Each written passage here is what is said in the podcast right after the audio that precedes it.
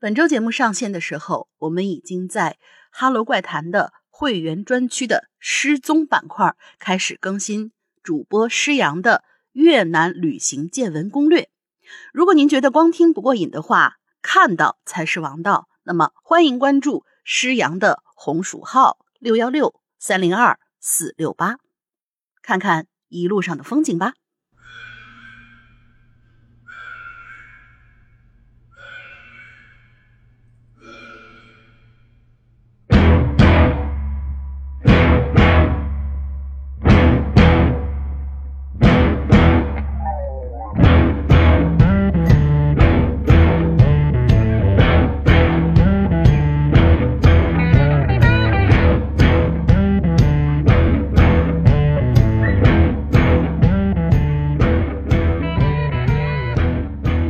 欢迎大家来到每周一次的影榴莲。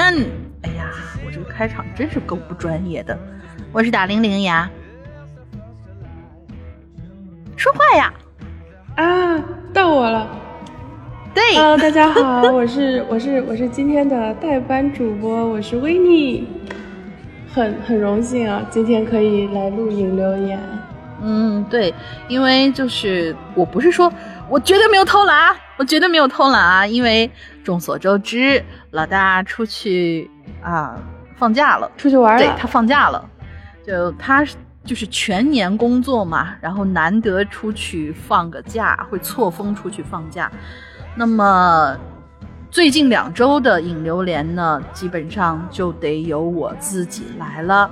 然后我其实是。我绝对不是偷懒啊，我是怕大家听着无聊，所以呢，就找了一位我们远在海外的一位鬼友。首先要就是欢迎一下问你来，鼓个掌。就是就是就是你是找我来给你捧哏的，是不是？对对对对对。然后就其实温妮挺不容易的，她现在就正好一海外党，而且还是就是真的是在直接就是在美国。现在在哪个州是？哦，我在我在印第安纳。你说起这件事情，你不觉得惭愧吗？你跟我约的明明是六月份，六月份，现在已经七月份了。啊！怪老大，怪老大，谁让他七月份才出去玩的？啊，谁不在怪谁是吗？没有没有没有没有没有，就怪谁？就其实我们两个约了很对，其实我们两个约了很久很久，就是想要再做一期玲珑嘛。之前他在我们的会员专区里边。跟我做过很多期的那个，就是海外的，就这种高校生的一些吐槽，很好玩的那些东西。所以说，我们两个本来就约好了，说，哎，有没有什么新鲜货可以来，我来吐吐槽啊，或者说来聊聊啊什么的？有啊。然后我们就六月份，结果约，着说我这嗯，约着约着就到这时候了。我这次去东南亚，真的。不得不说，东南亚有些事情还是邪门的。哦，别别别别别别别，咱让老大踏踏实实的回来，然后咱再吐槽东南亚，好吧？对对对，哦对哈，因为老大他就是他可以装作听不见，因为老大他就是去东南亚去玩嘛，所以我们就他玩的愉快，听见了也不会在乎的，玩的愉快，旅途平安，一路顺利，对。所以就是为了怕这一期大家听着干，听着无聊，同时呢，对我也可以多一个人跟我一起录，这样的话，我就把温妮又给拽过来了。他，但是他是第一次来陪我一起录榴莲啊，就是以前我一个人录榴莲的那种时候，就是只要老大，比如说要请假什么的，就是我一个人录。然后他呢是第一次跟我一起录榴莲，感觉怎么样？紧不紧张？我觉得还好。我觉得这么多年我没有吃过猪肉，也见过猪跑了。就是 各位各位各位鬼友，就是呃，如果有什么，因为我主要负责捧哏，今天我也不太会念稿子，所以呢，大家如果有什么。觉得听的不是很好的地方，多多包涵，多多包涵。我觉得大家会的，我觉得大家会的。大家觉得，哎，也也挺新鲜。就是，嗯，今天念稿子主要还是我啊。但是大家呢，我提前要跟大家说一句，就是稍微大家可能还要包含一下，因为温妮她肯定就是在家里边，或者说在一个比较相对安静的一个场所里面，可能那边会有一点点的嘈杂，嗯，所以要跟大家提前报备一下。好的，我们不好意思，直接就进入，没事没事没事，呃，我们直接就可以进入主题了。我们这期的主题，因为前面没有什么可以，就有什么新鲜事情，或者说怎么样？因为我们的衣服嘛，大家已经基本上都已经收到了，而且看反馈呢，大家还都是满意的。所以好像也没有什么特别的新鲜事，那我们就废话不多，直接进主题。主题这一次是梦，对，很久很久没有写梦这这个主题了，因为大家每天都要睡觉嘛，所以这个觉总觉得梦这主题啊，其实应该多留，然后让大家有一个不朽的主题，嗯，有一个让大家倾诉的一个口子。所以我们这次呢，就趁老大没在的时候，来让大家说说你们都做了什么梦啊？呃，温妮先来吧，我们按照惯例来走。好，温妮先来，你有没有做过什么印象深刻的梦呢？有，我我在梦里有一种比较神奇的能力。哦。然后这个其实很多年前我在那个 BBS 上面我有留过建议，就是说，呃，我们可以做一期梦的主题，但是并没有被采纳。啊，没有关系，没有关系。多么悠久的那个好老好老，你记不记得？你记不记得你 BBS 上面有一个帖子，就是征集大家对李引留言的这样引榴莲的这样一个主题的甄选。很久以前了，然后我有留言，我有留言，可是你大概是就是忽略了吧，可能或者说怎么样，但是没有关系，我等了好几年，我终于等到了，等了好几年，终于等到。其实那个什么老大，其实有的时候会跟我说，就是说梦这个东西吧，有的时候跟咱们看恐怖片那种感觉一样，就是你前面悬念设置再怎样光怪陆离也好，它到最后。都会推给，比如说推个鬼，这个就让人觉得来偶尔来那么一下可能还行，但是都这么干的话就挺无聊的。其实做梦这个主题也差不太多，所以我们呢，虽然大家梦有很多存货，但是我们不经常做。可是呢，不经常做也得让大家有地方可写，对吧？所以就是这次来做一个这样的主题。那你是在梦里面有一个什么样的能力呢？我很好奇。就是有有一种非比寻常的找东西的能力，哦，就是这发生过两次，因为我这个人本身也不怎么掉东西，嗯，但是如果掉东西的话，就是我会非常着急。一次是小时候，就是你记记不记得，就小时候那种凉鞋上面它会有一种。就是塑料的装饰吧，反正我就记得小时候我那双凉鞋上面有一个蓝色的，就是水晶，反正串起来的很好看的花嗯，然后那天呢，跟我妹妹去玩了以后，回家发现那个花掉了。嗯，然后我就到处找，到处找。那天也回草坪上去找了，但是一直没有找到。就那天晚上做梦，就梦到我又回到了我们玩的那个草坪上。然后就在一个地方，就是在那个草丛里就找到了掉的那个水晶装饰。然后第二天我早上一醒来，我就下楼，我就跑那个草坪上，就是在昨天做梦的那个地方，哇哦，重新找到了那个装饰。那很棒啊！但是你觉得这是偶然？但是那块地方不就是这是第一次嘛？啊，这是第一次。然后呢？就是白天的时候，我也找过那个地方，就是没有。对，然后第二次是发生在高中的时候。你的意思是，感觉就像是冥冥之中，这个梦把他带到了那个地方，然后放，感觉就像是不知道是谁给放在了那儿，之后通知你去拿的那种感觉，有一点点，因为你找过那块地方，但是没找到。对，就是那个那个梦，嗯。就是我白，可能是我白天的执念太深了，就是我白天就特别想找到这个东西，然后晚上我做梦我会继续找，然后晚上我会找到，然后找到了以后，我第二天去现实世界里的同一个地方，它就在那里。哇，真的都有这样能力的话，那这太好了。然后第二次就是高中的时候，呃，因为我当时是有一个那个 iTouch，嗯，就是它已经长得很像 iPhone Four 了，那个那个版本，就是当时出的那个版本，它已经完全触屏这种东西。然后呢，那天我在写作业，然后我妈突然进来了，吓得我顺手一扔，然后然后我就把它扔的不知道哪里去了嘛。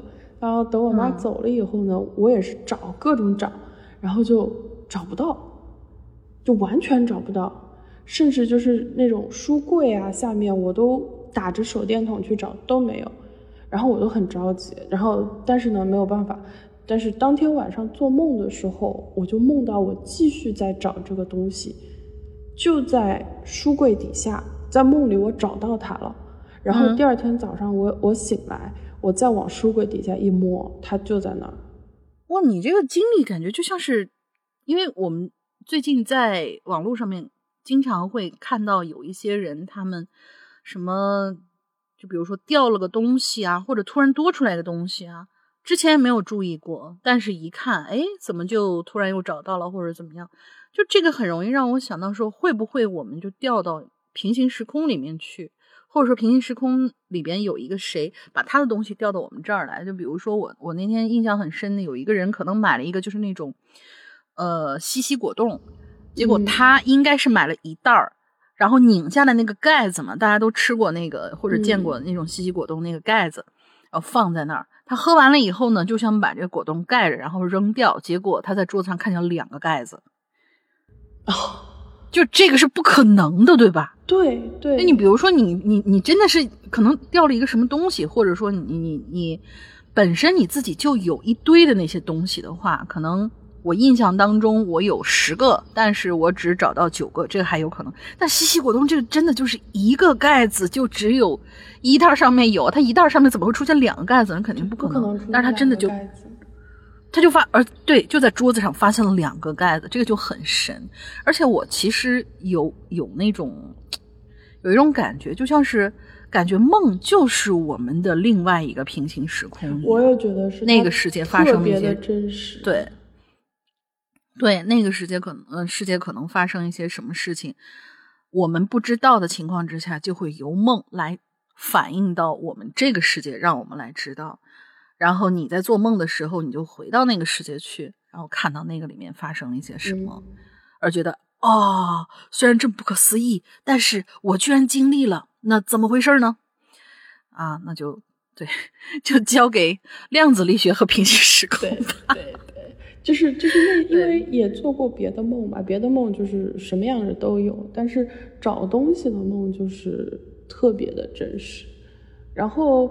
后来我发现了这个能力以后呢，有后来再有一次掉东西，然后我就想说，哦，我要我要找到这个东西，我要找到这个东西。然后我发现找不回来的东西，当天晚上是不会做梦的。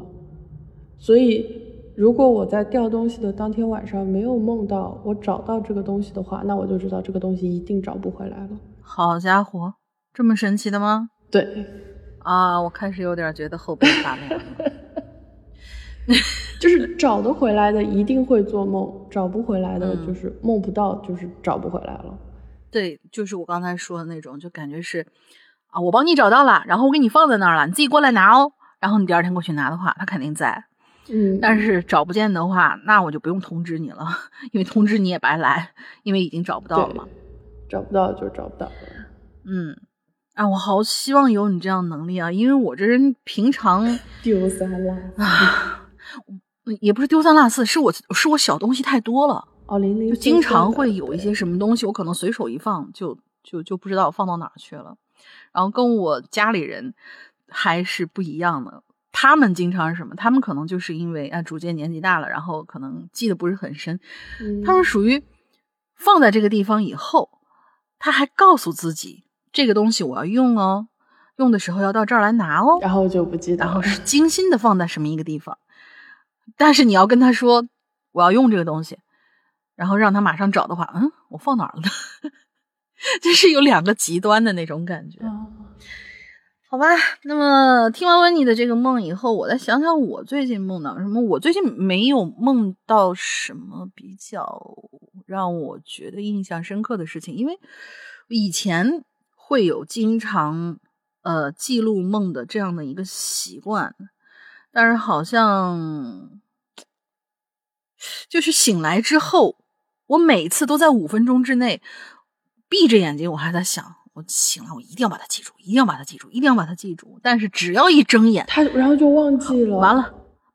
对，百分之八十都能忘掉。但是有的时候我会记得一个小小的一个点，就可能让我印象深刻的一个点，或者说在梦中曾经看到的一个画面，我能够把它记得。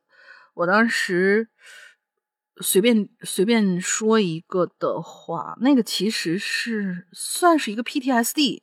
嗯，我忘了我跟大家说过没有啊？就是，呃，听了以前的节目的同学肯定都知道，以前我在二零年那个时候，呃，我的屋顶坏过一次嘛，因为下大雨什么的。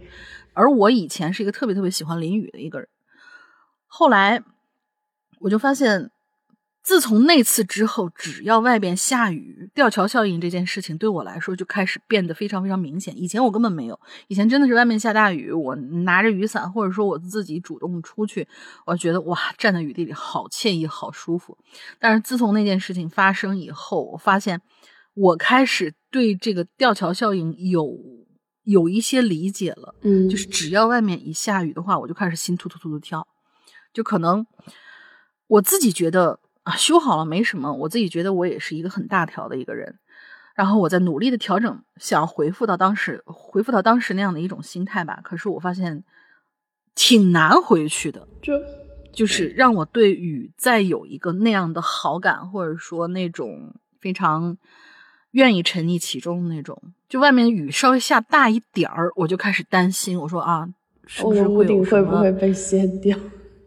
对，也不是被掀掉，就是可能，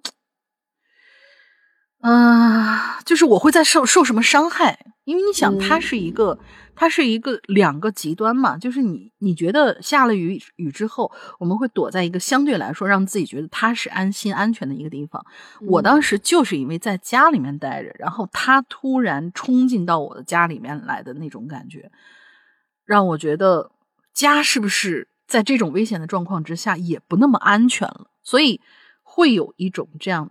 然后我自己觉得没什么，就有一段时间我自己觉得没什么，甚至我觉得我自己已经好了。但是有一次做梦的时候，我就发现这个事情对我来说其实是留下了一个比较深刻的一个阴影，就是我做梦的时候梦到下雨，然后我被巨大的声音吵醒过。但其实醒来以后，我发现根本没有什么巨大的声音，就是在梦里反复。对他应该是当时做梦的时候都没有说是一个下雨的那样的场景，也可能是有啊，但是我不记得了。可是我就清楚的记得那声巨响，直接把我给震醒了。嗯，有一点儿就是当时晚上遇到这种暴雨的时候，那个呃，大家会一下。就是被吹过来，把我的那个房顶砸坏的那一瞬间的那个巨响，就是是一个莫名其妙来的一个巨响。它其实是从梦里边来的，然后他把我给震醒了以后，当时半夜突然醒过来，我说哪儿在响？那是梦里的一个响声。那原来这个事情对我来说，它的。后遗症会有这么这么的大吗？我觉得它可能就是在你的潜在意识里面，就是说心理心理医生不是给人做催眠吗？就是这种恐惧还是存在你的潜在意识里面。所以当你不管是在梦里还是在现实，突然听到这样一个类似的声音的时候，你是会被，就是就是唤醒了这个潜意识，你就是会被惊到。嗯，确实是这个样子。就是当时我们清醒状态之下会觉得这个事情可能。无所谓，过去也就过去了。我自己把这个地方修整好，把那个地方加固好，可能就不会出现这样的事情。但是，它仍然仍然会在你的潜意识当中时不时的给你来一下，这个就让人觉得很很苦恼。好的，那么我们来走下一个流程吧，来看看 走下一个流程感谢。我们来看看今天鬼友们都在说一些什么。温妮先来吧，这是嗯，他刚才跟我说啊，我怕我读不好，那我来读水贴吧。那么第一个就是水贴，你来吧。啊啊，第一位同学晚安。嗯，为什么每次我一想留言，我的脑子就像短路了一样，完全不知道写些什么？师傅救我！没有，就其实我我觉得我也会遇到这种情况，就是有很多时候，明明一个你很熟悉的，然后经常可能无意识当中提到的一些事情，你随便跟别别人唠嗑的时候就会说出来，但是一到正经场合，你想向别人去倾诉一个什么东西的话，就会就是老人们所说的那种啊，就在嘴边，就在嘴边，是什么东西来着？想想不起来。没事儿，没事儿，没事儿。我觉得晚安同学这个很正常，一样也是一样的，都一样。是是是是是，没事儿，这个很正常。然后大家经常冒泡，就是我们比较开心的，而且不是说所有的大长文就就就就非要写一个大长文什么的，你想到多少就写到多少，没关系的。嗯嗯。然后第二位同学，嗯，我来。然后这位同学叫 DT，两位主播好，大玲玲让我。让我别走，留下梦主题。我没走，一直在呢。好吧，那就简单来说一个啊，这是我在几年前在外面租房的事儿。这个房子自打住进来就压床不断。今天我写的呢，就是其中一次梦和压床之间的事儿。直接进入主题哈。睡觉之后呢，我呢很快进去了梦乡，在睡梦之中，感觉周围空气啊突然之间就变冷。就在我想醒的时候，突然就发现自己动不了了，我就知道完了，又被压了。我尝试着各种各样解决鬼压床的方式，但是都不管用，我就放弃了抵抗想法，心想都是路过的阿飘，压完肯定就走了。你心倒是挺宽。这种冰冷的感觉已经变成了实体，就感觉我的两个胳膊就像是被一双冰冷的手在抚摸一样，来回来去的上下抚摸那种，还是个色鬼。我也觉得，这种抚摸的姿势，有时候回想起来就像是你平躺在一个人盘腿坐着的人的腿上。我能想象那个，但是我我形容不出来啊。就是有人盘腿坐着，然后他的两条腿中间不是会有一个那个窝嘛？然后有的时候可能，呃，就是比如说，呃，小情侣两个人啊，他会躺在那个腿上，两条腿相交叉的那个窝上面。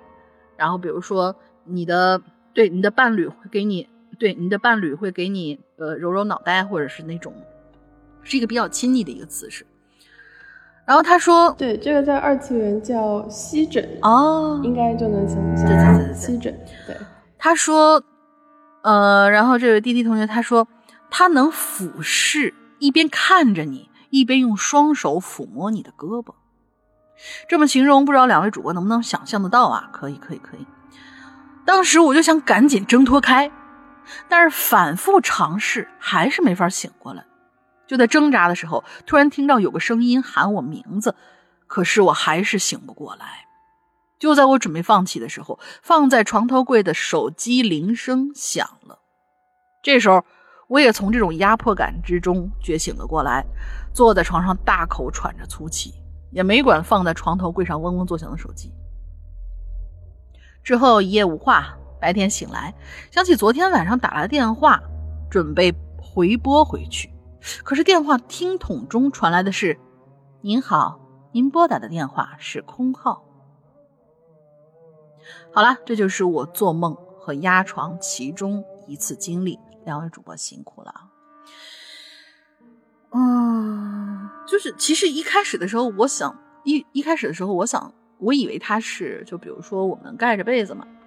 呃，哪怕是天热的时候，也是盖着肚子那种啊，就是 我们国人的一种习惯，就是天再热的话，肚脐上一定要盖东，对，一定要盖块东西，一定要盖着肚子。就是这种情况很容易出现在什么？就是你睡着冷了，你踢被子的时候，嗯，就比如说有一个地方，可能随着你的体温降低，会突然觉得冷，然后你的这个身体的刺激呢，就会被你编到梦里边。我我可能在想，就是当时你可能把这被子拉到脖子那个位置，然后觉得啊有点热，就把两根胳膊就露出来了。但是两根胳膊露出来之后呢，就来了那种冰冷的那种刺激的那种感觉。但是你你又说会有人抚摸的那种感觉，我觉得这种姿势，就是这整个梦境给我的感觉，就是我的理解是有点像啊一位长辈，或者说是，就是可能啊，如果我说错了就不好意思，可能这位鬼友有过世的长辈哦。就是因为你你不知道，就是就是我外就是我外公外婆小时候嘛，就可能夏天的时候啊，就是他们会盘腿坐着看电视，嗯。然后小朋友就会靠在他们腿上嘛，因为他是说盘腿坐着，其实情侣之间不太会盘腿坐，然后头靠在你看看，这就暴露出来，嗯这就暴露出来温妮是有男朋友的，而我没有男朋友。对，因为因为因为就情侣之间好像盘腿，然后你靠在对方就是腿窝之间是就是比较比较怪的，好吧？就可能是我吧，但是长辈之间会，然后他就是呃低头看着你，然后摸摸你这样子，也可能，然后他可能感觉到就是说啊、有别的力量或者说怎么样去把你压到了，然后他给你打了一个电话，把你叫醒了。嗯，对，所以这只是我们的一个猜测啊，D T 同学，这是给你提供了一个一个猜测，但是他这个半夜听到铃声，最后是拨打的是空号，这个事情还是挺悬的，我觉得。对，嗯，也给一个比较美好的，但是也有可能是什么情况？我们我们来走进你大爷一下，也有可能什么？就是现在我们很多很多接诈骗到的这种，电话比如说是外卖电话也好，或者快递对诈骗电话，或者是那个快递电话也好，它其实都有一个号是虚拟号，就在你这个订单完成的时候，它这个虚拟号就已经作废了，你是拨不过去的。但是我从来没有半夜接到过虚拟电话，白天有白天有诈骗电话，但是晚上没有，对吧？嗯你你你有没有在所以深这个也夜的时候？是一个对，也是一个奇怪的。我是没有在深夜的时候收到过诈骗电话的。但是那天晚上，你知道我我听到一个什么样的事情？就按道理来说，按道理来说，应该是不太可能他能够直接拨打到我的这个本机的这个，就是他能看到我的手机尾号或者怎么样的。按道理来说，其实是不可能。但是那天我突然就接到了一个电话，也就是说，这个订单其实就咱们假如说啊，我订了一个外卖，然后这个订单它初始的时候是建立这个虚拟号码的一个开始，订单结束，这个虚拟号码作废。嗯，可是那天我明明没有下单，却接到了一个电话，说是就留的是你的地址和你的电话，而且也是我经常会去点的一个外卖的一一一家店铺。我问了一圈儿，没有人给我点。他唯一让我没有什么，他唯一让我没有没有去，咱就说上这个当吧，或者说吃到这个叫什么莫名其妙有谁请我吃的这顿这顿好吃的这个点是什么？是他留的那个放货地址，我是不认识的。哦，我知道在我周围，但是我周围呢，因为有很多那种来来回回的，比如说暑期学校啦什么之类，他经常出租那些地方，所以他们建立的那种暑期的培训班也好，或者说一个短短期学校也好，我是不知道他们周围就是最近建立的这个地方有什么，比如说设置了一个放外卖的点，或者是拿快递的这种点，我不知道他说的这个地方在哪儿。虽然离我也也不是特别远吧，但是我不知道在哪儿，而且我不太相信大半夜的会有谁给我点外卖。对，要要有警惕虽然我我的朋友们也给我，我的朋友们也给我点过点过，但是不会往那个地方放。他可能就是想骗你。一般情况下都是放，一般情况下都是放在我门口。对，所以我当时就嗯没去。我说你核实一下电话吧，这个真的不是我订的。但是我还是伴有侥幸心理，我问了一圈我的一些朋友，你们谁给我点好吃的了呀？就这种，你知道问起来的话，其实挺尴尬的，然后会让我的朋友以为你是不是在暗示什么？是让我是暗示我要请你吃饭了吗？我觉得你想多了，所以也挺尴尬的，嗯，没有那么尴尬。嗯，好的，那就是 D T 这个稿子念完了，来下一个就是我们老朋友爱丽丝酱。大玲玲你好呀，现在社会上一般都是青春期的孩子沉迷手机，对吧？但是我家不一样，我老爸一个已经退休的老医生也重度沉迷手机。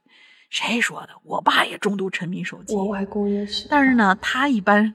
他一般是看，就我爸有一个习惯，就是他会打开那个视频，就比如说短视频啊，或者怎么样，他刷到一个东西，但是刷这个东西的话，那个短视频就在那一直不停的，你知道，它会循环播放，而且在某音里边，它其实是呃手机版，至少我知道的手机版，它是没有那个自动连播的，对，然后就是一条的不停播，不停的播，他会把那个东西放在那儿，然后他就该干嘛干嘛去了。他是一个这样的沉迷法，一直听一样的东西。对，他就听一样的东西，有的时候能听半个小时。我说爸，能不能换一条？哦，听着好烦。我我外公也是，老爷子自从学会了怎么用手机看短视频以后，哎，从此午觉也不睡了，就早上起来就在玩手机，然后下午也在玩手机，看到他他都在玩手机。呃，也是，我觉得这可能是。就是上了年纪之后的人们，他们所能接触到的，一是新鲜，二是觉得现在了解现在的周围的世界的一个渠道吧。而且沉浸在自己的世界里面也蛮好玩的。啊，我们继续往下看，爱丽丝讲这个。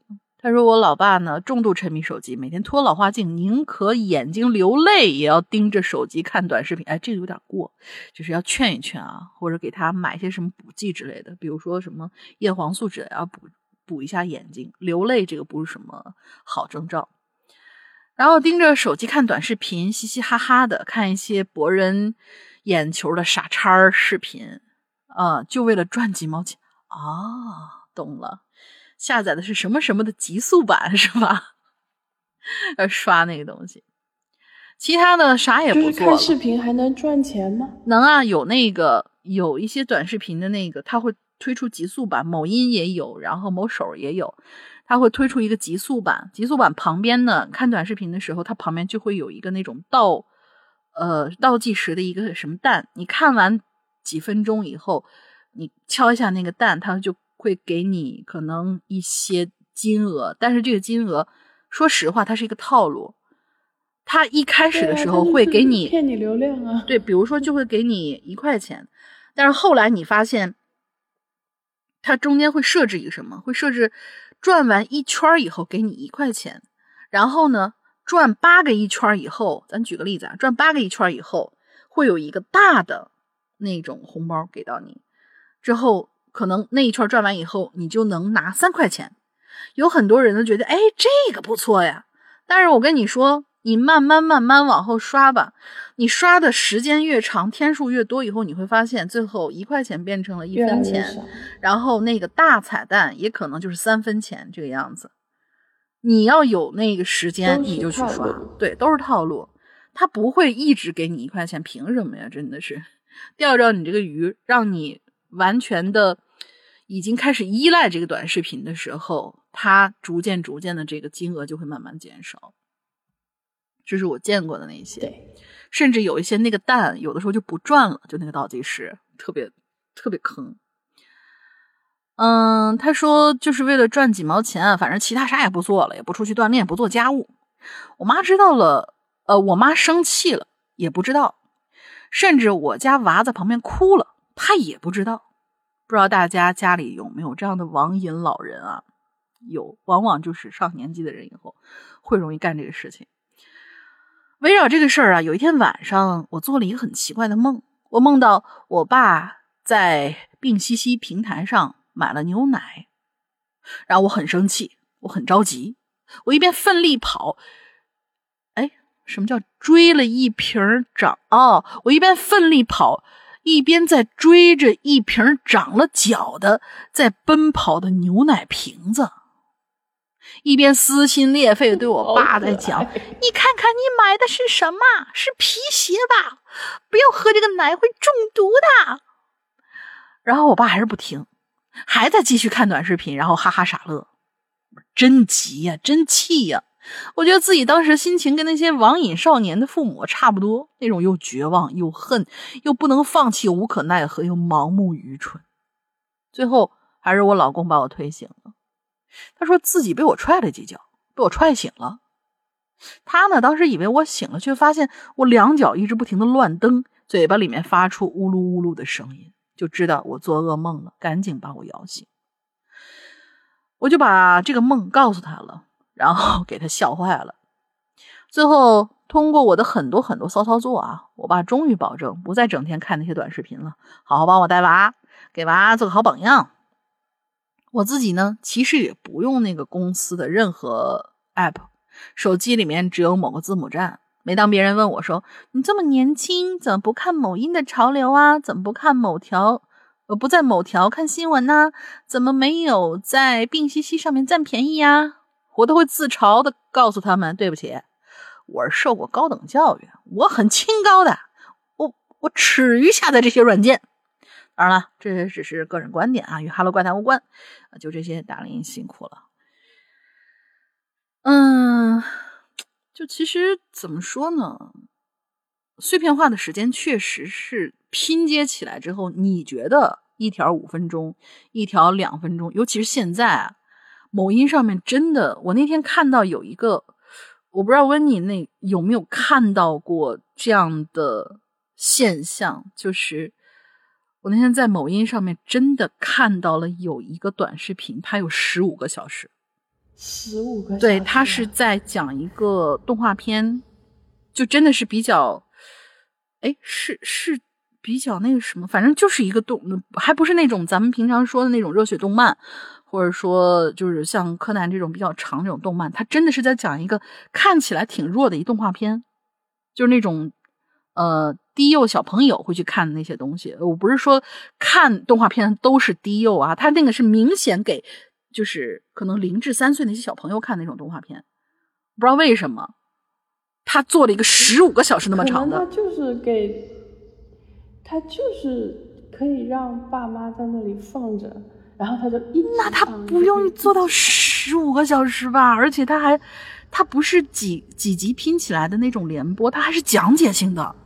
就解说嘛，对对对对对。因为我有的时候，但是我不会在某音上面去看这个东西，都是别的平台上面，像小破站啊什么的。嗯。然后我画图的时候，我就让它在那儿放着。但它好长呀，它要不要放十五个小时那么长啊？当一个背景音。哦，我做期末的时候，我有我有看过，就是有那种三十六个小时的视频。哦，好吧。我只在破站上面看那个，就是呃，是当时他们做的哦，对，是做了一个伪装者，伪装者的万里无云版。我不知道温妮有没有看过伪装者啊？里边有一个角色，对那个角色，我我们大家都知道哈，那样的一个角色很讨厌。然后呢，就有人真的剪了一哦万里无对对对，剪了一个万里无云版。我 get 到了，对，就是。完全完全没有那个人，但是完全不影响这个这个剧，真的不影响。我是发现了，真的不影响。看，我我去搜搜。对，真的很哇，好贴心啊。然后那个是我相对来说看的比较长的一个，但是它也是分小段分小段那种，就你可能一个大文件传不上去，然后发就是分小段，也就是说，它其实是可以让你把这个大块的。比如说，它整个这剪完以后是一个五个小时，它可以让你把你这五个小时变成，呃，可以切割的。比如说，我看中间的几集，我是一个合集嘛，然后我把中间的看到中间几几集，然后去忙我自己的事情。但是现在好像短视频，他们就是这种有一种变了性质的那种感觉，不知道为什么大家都会后来就会变成那种一个视频里面。我说的那个真的不是这种分级的，它是一个视频里面放了十几个小时，然后其实你觉得你没在干什么，你你没有刷什么，但其实这些碎片加起来的话，真的会占用你大量的时间。可是有些人，他其实在这些东西上面是当做，比如说用呃小某书也好，用这个某音也好，它其实是当做一个搜索，就可能他当当成度娘来用了吧。他当成一个搜索的渠道，就是我我会这么做，或者说了解其其他一些东西渠道。比如像我我我爸就是去看一些那种什么珍贵的历史的什么战争题材的那些东西，他会看这类。然后我妈呢，就是她以前会在某度上面去搜什么我哪哪哪不舒服啊，什么什么食物的禁忌啦，他会去看。但是他现在会去这些地方去搜，因为他们会总觉得。能够看得到的那些什么医生啦之类讲出来的东西会比较的靠谱一些，就看你去上面你的需求是什么，而不是他给你什么东西你去看什么东西。所以我觉得有些软件它不是软件的问题，我们可能自己给大数据给到的那些东西，就是他会给你推一些没有营养的一些东西。其实那些东西是可以调教的。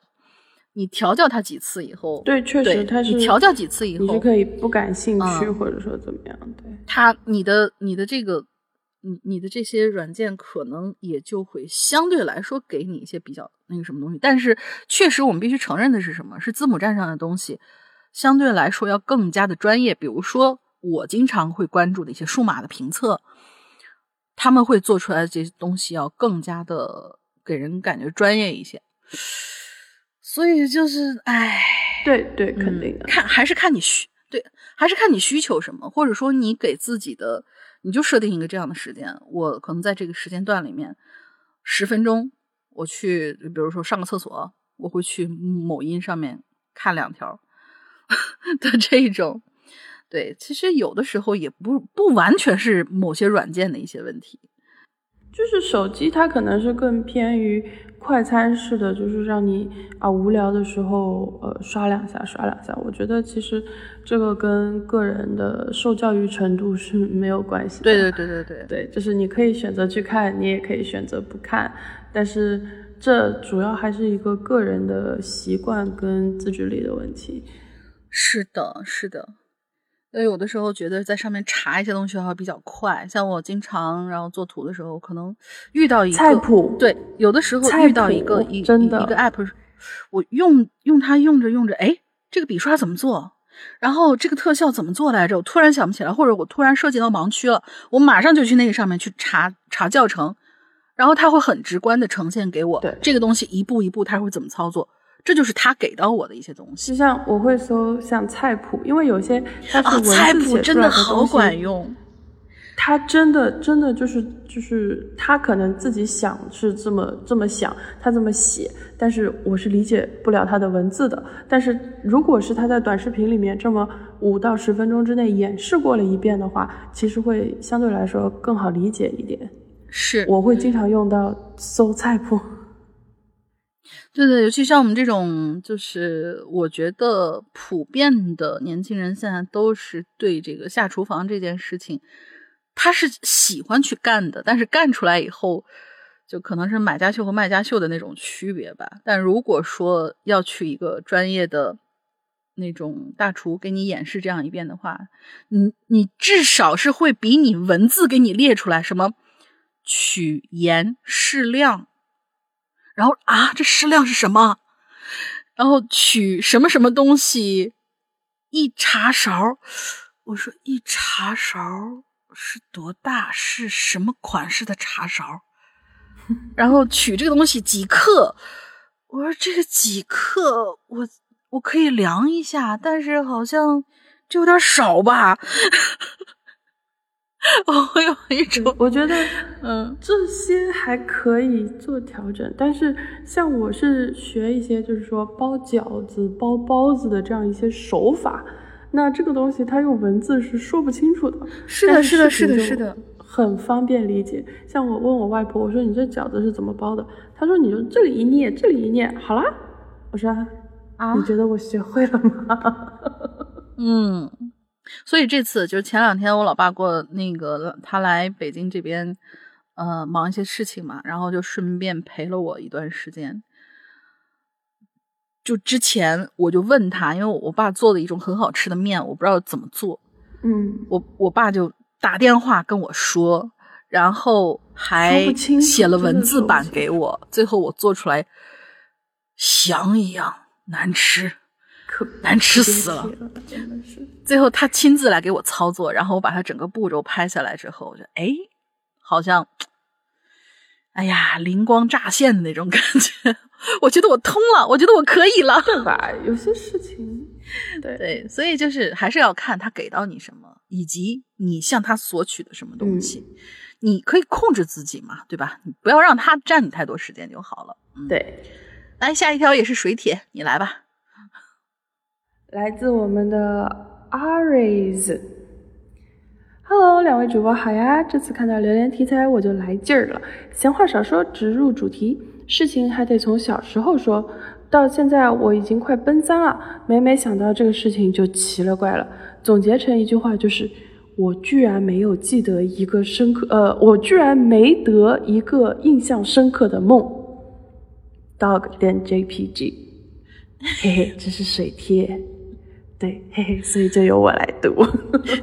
其实我觉得，其实没有就是印象深刻的梦的话，也蛮好的。因因为有些人我我记得这不是什么大事。对，不是什么大事。因为我记得有些人他会有一个这样的说法，就是啊，我从来都不做梦。然后另外一些人就说，那说明你睡眠好啊。对，所以就是这位 R Z 同学，我觉得你睡眠很好，这是很让人羡慕的一件事情呢。睡觉真的对身体好有好处呀。嗯，哦，真的，我就是睡眠很少的人。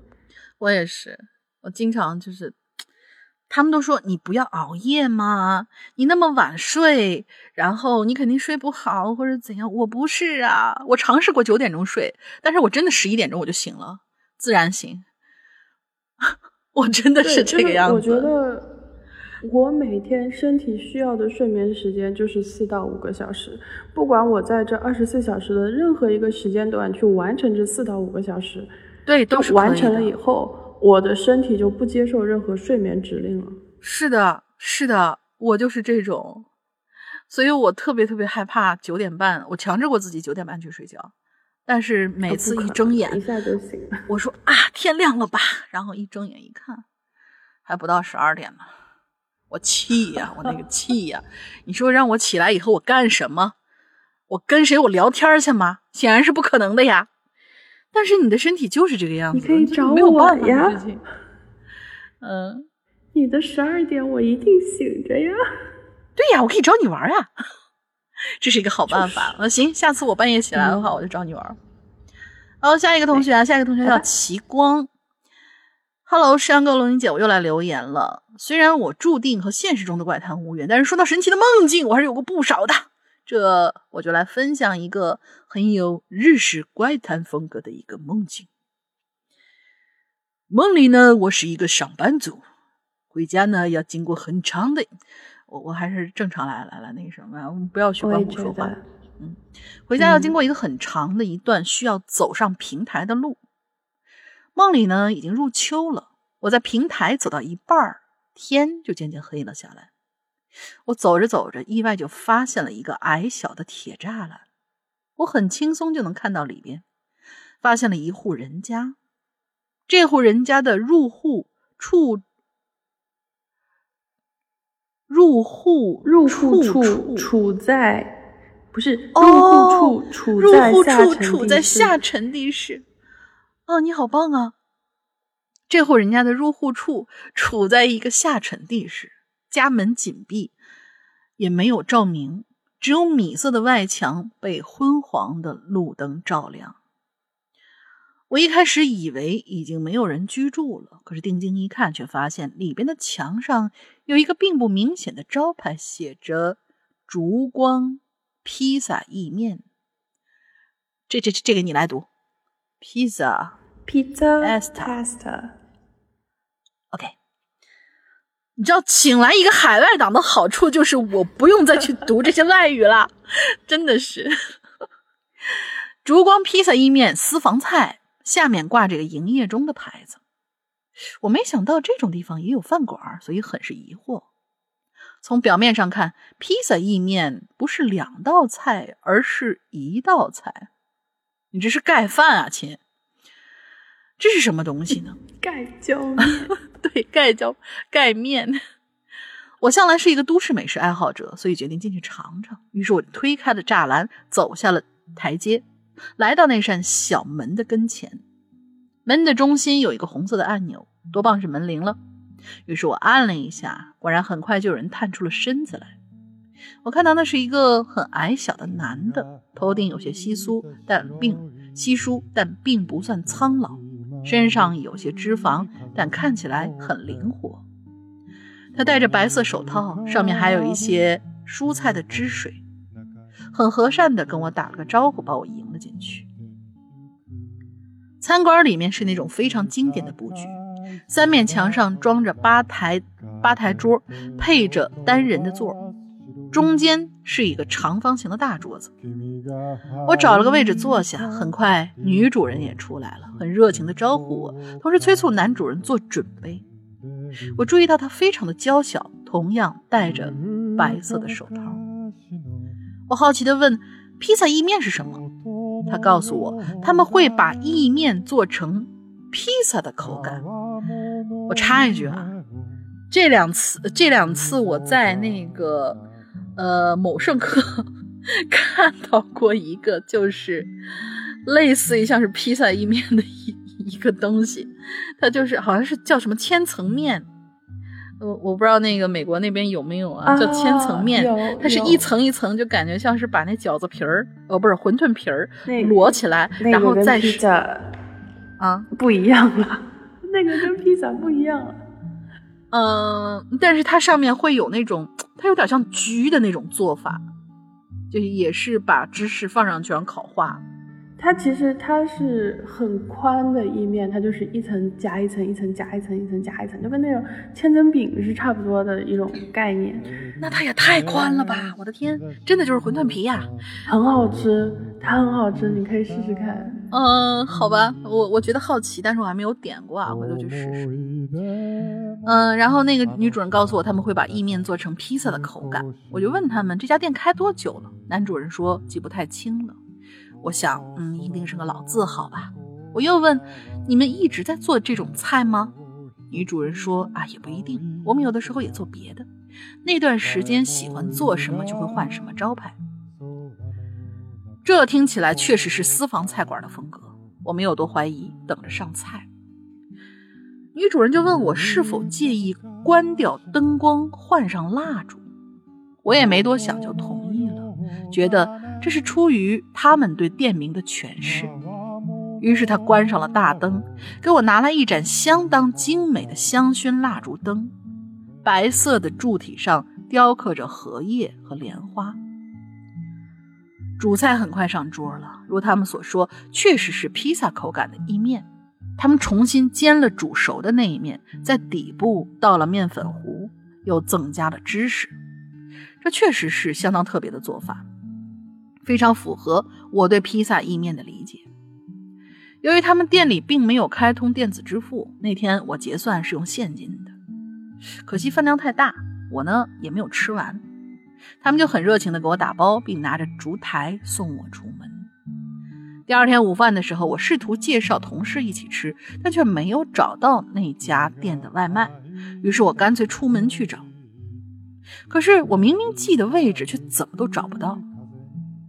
这就是我第一次遇见他们的梦境。后来，在我差点淡忘这个故事的时候，我又梦到了那家小店。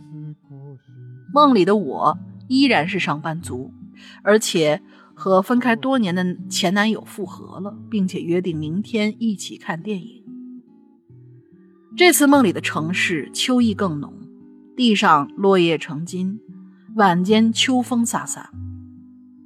我沉浸在幸福之中，往家的方向走。就在这个时候，我又看到了那个久违的小铁栅栏。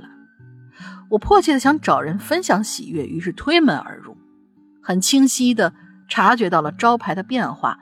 这次上面写的是“烛光千层饼一面”，是不是就是我刚才说的那个千层意面？对，就是你刚刚说的那个。对，按响门铃后，两夫妇。都出来迎接我，依旧戴着白手套，穿着灰色的衣服。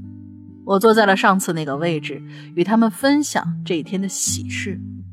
他们就放下了烛台，就像和蔼的老人倾听小辈儿的倾诉。随后奉上了一道主菜，从中间切开，里边就是层叠的芝士和意面。这个混搭又一次让我感到惊喜。我跟你说，你可以去某圣客点它。于是我询问他们，明天是否还开门呢？我希望带男朋友一起来。但这时候，他们脸上露出了遗憾而且犹豫的表情。女主人告诉我，今天是他们最后一天营业了。我有些惊讶，我说：“这以后都不开了吗？”男主人解释说：“是今年的最后一天，明天我们就要回老家一趟，所以会歇业几个月。”我松了一口气，同时又十分不舍。在道别结账的时候，他们把一个未开封的蜡烛送给了我，作为对难得的常客的感谢。我一时激动，和他们握了握手。男主人的白色手套因此被扯下来一些，我在昏暗的烛光中看到。他的袖口与手套之间的皮肤颜色，那是一种很新鲜的、湿润的绿色。我感到有些疑惑，却没有十分害怕。他们也看出我在那一瞬间的发现，但是没有在意，拍拍我的肩膀，提醒我回家的时候要注意安全。我礼貌点点头，走出大门。深秋的风已经有些寒意了，在秋意浸透的夜色之中。我抚摸着那个白色的香薰蜡烛，上面雕刻的是荷塘月色。原来他们是凤凰传奇。哦，不对，他们是一对青蛙夫妇。你像这个故事，整个很美的意境被你最对对对，意境意意境特别打破。对不起，对不起，对不起，意境很好，而且感觉很温馨。就是虽然从头到尾没有什么。巨大的那种波澜什么之类，但是是很温暖的一篇，所以我决定这一篇可以作为我们今天的最佳候选，好吧？对，我觉得可以。然后我觉得它甚至是说可以作为像那种，有点像那种日漫的那种，就是都市传说，画成条漫，然后很可爱。对，就是那种都市深夜小餐厅，就是这里面有一个点，我不知道她是不是只有在梦境里跟她前男友复合了，还是说她现实生活中跟她前男友也复合了，对吧？嗯，那那这样的话就可以理解说，就是说，哦，之前他第一次去到这个餐厅的时候，他是有一个心结的。就说啊，我我不知道，说我跟我男朋友能不能复合，或者我应不应该复合，或者说怎么样。但是因为他后面已经复合了，所以他去又最后一次去到了那家餐厅，然后他的愿望已经达成了，所以这对夫妻就之后他就没有办法再进入这个餐厅了。对哦，我觉得加上这个点的话还蛮好的，就可以把它扩展成一个有。更加丰富的一个小故事，中间有一些小小的、很温馨的感情线在里边。嗯，对，嗯，我喜欢这个故事，很温暖哦。下一个同学叫薛小包，主播好。其实，嗯，其实有好几个梦都是关我母亲的。先说下背景啊，我有个邻居，也是我的发小，他的父母呢相继因为肺癌过世了。距离现在快五六年了。当时叔叔住院期间，我去看望。哎，这个叔叔是你的叔叔吗？还是他的父亲？哦，后面应该后面我看了一下后面啊，应该是那位发小的父亲，就会叫叔叔阿姨嘛。好，就是那位叔叔住院期间呢，我去看过他，呃，关心我母亲的身体，因为。我的母亲直肠癌术后恢复中有两年多，嗯，有一点不太不太衔接，就感觉这个和下边的梦境就是术后恢复用了两年多，对，呃，我理一下这一块啊，是不是说中间是不是说做了两个梦？是不是说他的就是他的发小的？父亲当时是因为肺癌在住院，然后同时，我们这位鬼友的母亲也是有直肠方面的手术，当时也在那个医院住着，所以他说的是，当时叔叔住院，我去看望过他，然后同时去关心我的母亲的身体，因为我的母亲也在那家医院，然后在那儿也住了两年多，是这样的吗？不知道我的理解是否正确啊？对，我觉得应该是他发小的父亲跟他妈妈同时在医院里。嗯，对对对。好，我们来看他的梦境啊。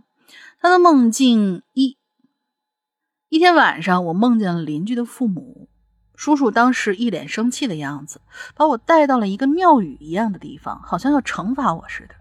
当时的我挺害怕的。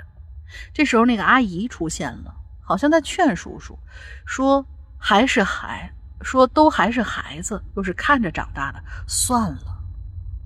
我很害怕，跪在庙宇的垫子上。这时候神像处就飞出一条黑色的龙，向我扑过来，哗的一下撞到了我身上，化作了一团黑烟，然后就消失了。瞬间啊，我就被吓醒了。这个梦总给我一种不好的感觉。过了几天，我母亲去医院复查，发现。癌细胞转到了肺部，当时就入院治疗。与此同时，我一直很不安，便说服了我母亲去找一个很有本事的阿婆。到了阿婆家，她抓住了妈妈的手，便开始念着我妈妈的名字，一边念一边念着听不懂的咒语，然后样子仿佛被人掐着脖子。要窒息了一样，同时还发出类似打嗝的声音。过了一会儿，阿婆非常疲惫地睁开眼睛，皱着眉头说：“你怎么到人家送葬的队伍里去了？早来就好了，处理起来好麻烦啊。”随后就问：“是不是有一次经过了人家办丧事的地方，戴着白色的帽子？”我母亲就回忆啊，好像是一个月之前吧。家属楼后面正好有人在办丧事，他呢买菜回家就必须经过那儿。可能当时夏天戴了个浅色的遮阳帽，穿了白色的短袖。后来阿婆交代我们买了一些纸钱以及贡品，在特定的地方处理掉了，并交代三天或者七天之后再来一趟。街上是呃，事后母亲心情低落了一段时间。在家人的陪伴下，积极配合治疗，目前病情得到了控制。啊，这是他的第一个梦，然后和现实当中发生一些事情之后，来到第二个梦境。我来到医院，在过道上又遇到了发小的父亲。当时我有点胆怯，叔叔看到我，张口就问：“你妈妈还好吧？”听他这么问，我就来火了，心想，就觉得我妈的是。呃，心里就觉得我妈的病就是她嫉妒人家过得好，我立刻就生气的回复他：“我说关你什么事啊？”结果喊完这句我就醒了，看了看手机，是早上四点。陆陆续续，母亲经历了化疗、放疗、肺部肿瘤穿刺以及消融术、胆囊切除术等等，一切都在往很好的方向发展了。这是他的第二个梦境和现实，然后第三个梦境，仿佛又走进了外公外婆的老房子，看到去世已久的外公外婆，他们的样子变了，可以说变成了完全陌生的样子。但我知道那就是我的外公外婆，心里特别开心，没有一点害怕。我就跑到二老面二老面前问外公外婆：“你们会不会带走我妈妈呀？”外婆笑着给我使了个眼色，我有点着急，又问外婆：“你不会把我妈带走吧？”外婆说：“现在呀，不方便说，没看到有外人吗？”我回头就发现房间的角落好像有两个黑衣男子，模模糊糊的，顿时有点害怕。就在我仔细看的同时，那两个身影突然就不见了。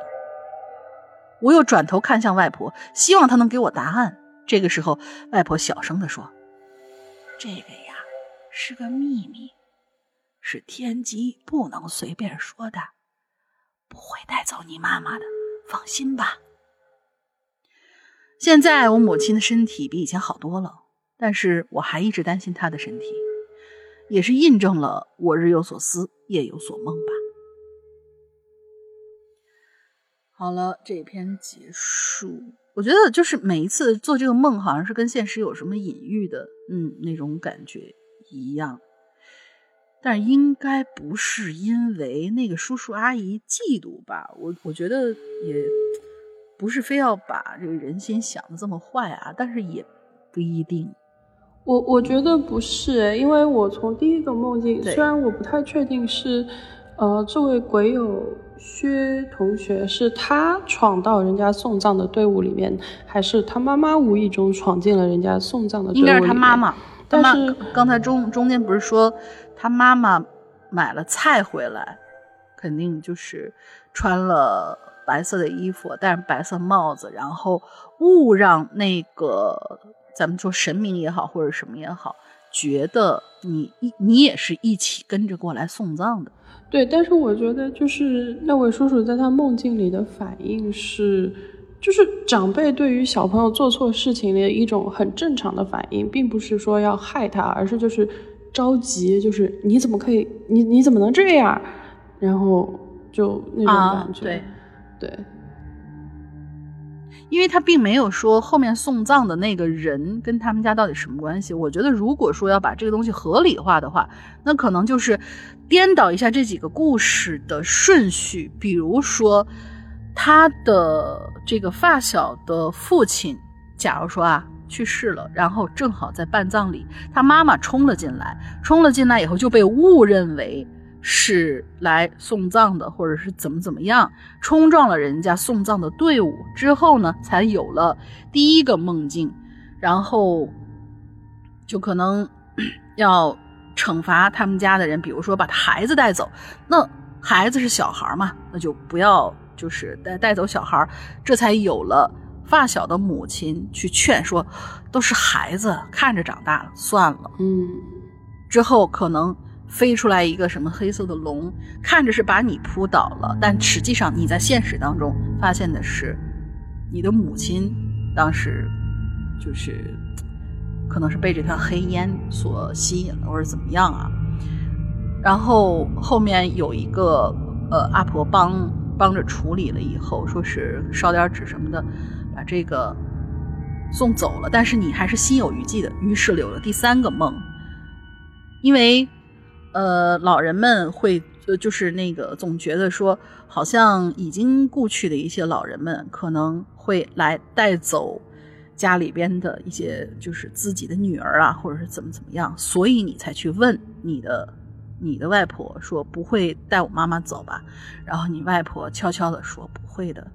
然后那两个黑衣的，你说是两个黑衣的男人，如果说要合理化的话，有可能是一男一女。就是那个发小的父母是两个黑衣的人，他们可能在觊觎着要把你母亲带走，但是你外婆说不会的，我会在那个世界保护你的妈妈。就咱们这是一个，就是想要把这个如果当成一个故事来讲下来的话，我觉得这可能是一个。但是我我我没有感觉到就是叔叔阿姨带来的恶意，就是我我觉得那两位是没有恶意的，这可能是我的理解。那他中间可能就是我不管是冲撞还是怎么样，可能惹上了别的一些不好的东西，甚至说生病啊之类的，就后续一系列的生病啊，或者说怎么样。因为第二个梦境了以后，就是呃那个叔叔问他说啊，你妈妈还好吧？然后但是后来他妈妈的身体逐渐是有一个好转的。对吧？就是他文里说他的他的那个一切都在往好的地方发展。那这样的情况下，我不觉得那个叔叔跟阿姨是来害他的。嗯，对，我觉得你这样的解释也是一种其中的一个可能性啊。但是毕竟都是梦境嘛，这个具体什么咱们也不知道。但咱们唯一可以知道的是，在现实生活当中。呃，我们这位鬼友的母亲的一切都在往好里面走，这个是让人最最欣慰的。所以在这里也要祝所有所有的人身体健康，一定要保重自己的身体。嗯，对，就所以还是希望各位鬼友的家人都可以身体健康，各位鬼友也可以身体健康真的，身体健康非常重要。好嘞，下一个，好，让我们来听下一位同学的留言，川天宇。好的，啊，我还以为你要念呢，因 为一看也是一个好长的。对，我怎么能抢你的工作呢？这，好，川天宇同学，山哥、龙一姐，你们好，我叫韩志安，刚上大学的时候开始听《哈喽怪谈》呐，今年秋天准备去北京入学研究生了，恭喜恭喜！所以算是老鬼友啦，这是我第一次留言哈。我自认为不算灵异体质，经过经历过的，呃，经历过算是灵异的事件。也大多数只和梦有关系。这次看到有梦境的主题，我就想着一定要分享点什么。我的本科呢是在北方某个工业大学读的，我们学校的新生都要在 A 校区住一年，统一管理。在大二的时候搬到 B 校区新的宿舍里。新的宿舍是一栋很有年岁的楼了。我们房间是上下铺，一共六个人。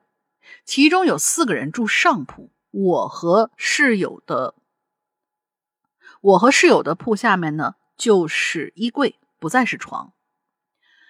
那这四个住在上铺的人呢，算上我就是有三个。我们是在一个教学班里的，平常会一起上课、开班会。我在班里也担任生活委员。我个人啊，对住宿条件没有什么太多要求。新宿舍。一开始也没有什么困扰我的事儿。我周一下午没有课呢，就会回宿舍睡午觉。而问题就这样来了：每个周一的午觉，我都会做诡异的梦，而且无论设没设闹钟，闹钟响没响，等我再次清醒过来的时候，一定已经到了下午四五点了。也就是说，周一在寝室睡午觉，我会在。呃，我会一整个下午都醒不过来。哇哦！而至于做的梦呢，包括从床和墙的夹缝里爬上来老鼠啊，也包括从窗外有长着人头的巨大蜘蛛想要爬进来，还有很多记不清的梦。但我一开始还没有特别的在意，因为除了周一下午醒不过来，我并没有感觉到其他负面的影响。直到又一个周一，我做了一个诡异至极的梦。在梦里，我在班上让同学们填一个统计个人信息的纸质表格。班里有个女生，在梦中的印象呢，她就是那种独来独往的，没什么朋友的。但我很确定他是我们班的。大伙儿填完之后，就把表放在桌子上，然后就走了。我就开始来到他们的桌子跟前收表格，看了一眼这个女生的表格，在她个人介绍里，她写了特别消极的几句话。接着，我就捧着全班的表格去找辅导员。我把这一摞纸放到辅导员的桌子上，辅导员的电话突然响起来，他接了起来，我就打算转头离开。这时候，辅导员突然拿着话筒，面色凝重的叫住我说：“哎，等一下。”你们班有个女生出事了。他这句话说完，我就突然预感和那个独行的女生有关系，我就赶紧低下头，从那摞表格之中把她的名，按照她的名字把她的表格找出来，拿给辅导员，并用手指指着个人介绍那一栏说：“辅导员，你看，就是她吧？你看她平时也是独来独往的，嗯，而且他还写这个。”话还没说完，我就惊醒了。抬头看了一眼时间，又是到了黄昏了。但是伴随着我从梦里醒来，那个我在梦里十分确定，甚至对她的名字一点都不陌生的女生，她叫什么？我一下就想不起来了。我浑身浸透在难以名状的不安之中，发现和我一个班的两个室友都在铺上躺着。于是我就问：“哎，你们醒着吗？你们记不记得咱们班上？”有几个女生啊？不出意料，他们回答四个，和我记忆当中一样。可是我在班级之中怎么找都只能找着那三个女生的账号。我让他们也找，他们也只能找到三个。后来发现有一个女生账号的性别填的是男，于是我就讲了我刚才做的梦，并且跟他们表示，并且和他们表示我很困惑，也很不安。听完这些，住在我对铺的室友啊，他平常啊是个会对鬼故事嗤之以鼻的人，他的反应让我更加的害怕了起来。他沉默了半天，然后跟我说：“说那个，我跟你们讲个事儿啊，你们别害怕。我昨天晚上梦到你出寝室去，要和咱们班一女的谈心，好像说要给她做心理辅导之类的。但是那个女生，我醒了之后就完全不记得她是谁了。这时候我才开始感到恐惧，因为那个室友是一个根本不屑于开这种玩笑的人。”我不知道该怎么解决，所以下一个周一，我特意留在教学楼里趴着睡午觉，并没有回寝室。虽然我在教学楼里也迷迷糊糊的将近睡了一下午，但是没有做任何的怪异的梦，而这期间也没有发生其他怪异的事情。于是我就把这事给忘了，在下一个周一又回到了寝室睡午觉，而这次我又做梦。我梦到每个寝室都有一个老师来到房间里上课，大伙儿都躺在自己的铺上听课，老师就站在房间中央。在梦里，我听得有些昏昏欲睡。这时候，老师突然转过身来，抬头看着我，用手指指着我说：“你小子厉害呀，把人家带到宿舍里来上课。”我一脸懵逼。老师指着我身后继续说：“那不。”就在你背后躺着呢。我去，这个这有点吓人。好了，篇幅关系，故事就只能讲到这儿了。值得一说的是啊，做过这个梦之后，和那个男和那个女生相关的事情，我就再也没梦到过。这件事情持续了两三周，其中有些细节碍于字数没法说明。后来我搬到了另外一个新翻修的寝室，也发生了一些故事。哦，对，还有我的奶奶也是一个。很会做梦，做很灵异的梦的人，想分享的事实在太多了，以后慢慢讲，或者有机会的话，可能可以上一期奇了怪了，跟诗阳哥慢慢讲。感谢两位主播，万事顺意，后会有期。韩同学，你睡在那个女生的床位上，对我也。这么觉得，就是你们有没有想过，就是以前咱们经常会听到一些故事，说是我们这个楼原先是一个女生寝室，后来可能出了一些什么事情，我们就盖成男生寝室了，说是可以压一压，但是有些男生还是会在这个寝室里面偶尔体验到以前女生寝室在的时候留下的一些事件。你就睡在他那张床上。对对对，嗯，而且这个女生为什么只跟着他，也找他做心理辅导呢？我觉得这个也是一个。所以你说的这个，你睡在他的床上这一点，我觉得只有这一点能够说明，就是你占用他的床位，所以他现在只能跟你沟通，所以你或者你去给他做心理辅导。它下面不是衣柜吗？就是它的床床铺下面是衣柜嘛，对吧？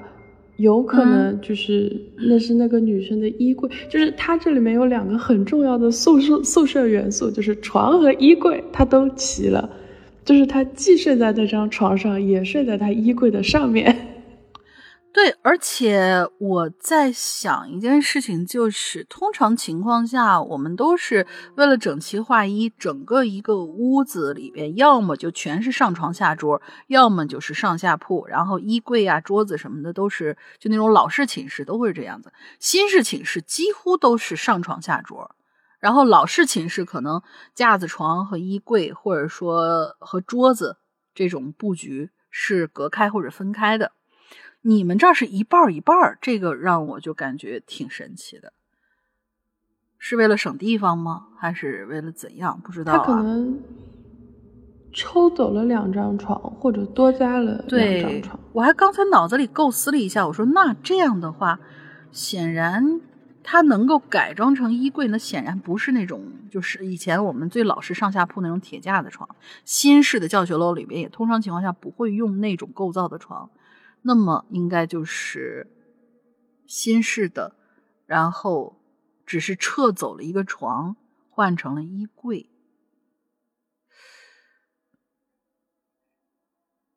嗯，不是，我就说最老的那种铁架床嘛，就那种可能爬上去的时候，对，爬上去的时候还会吱扭响的那种。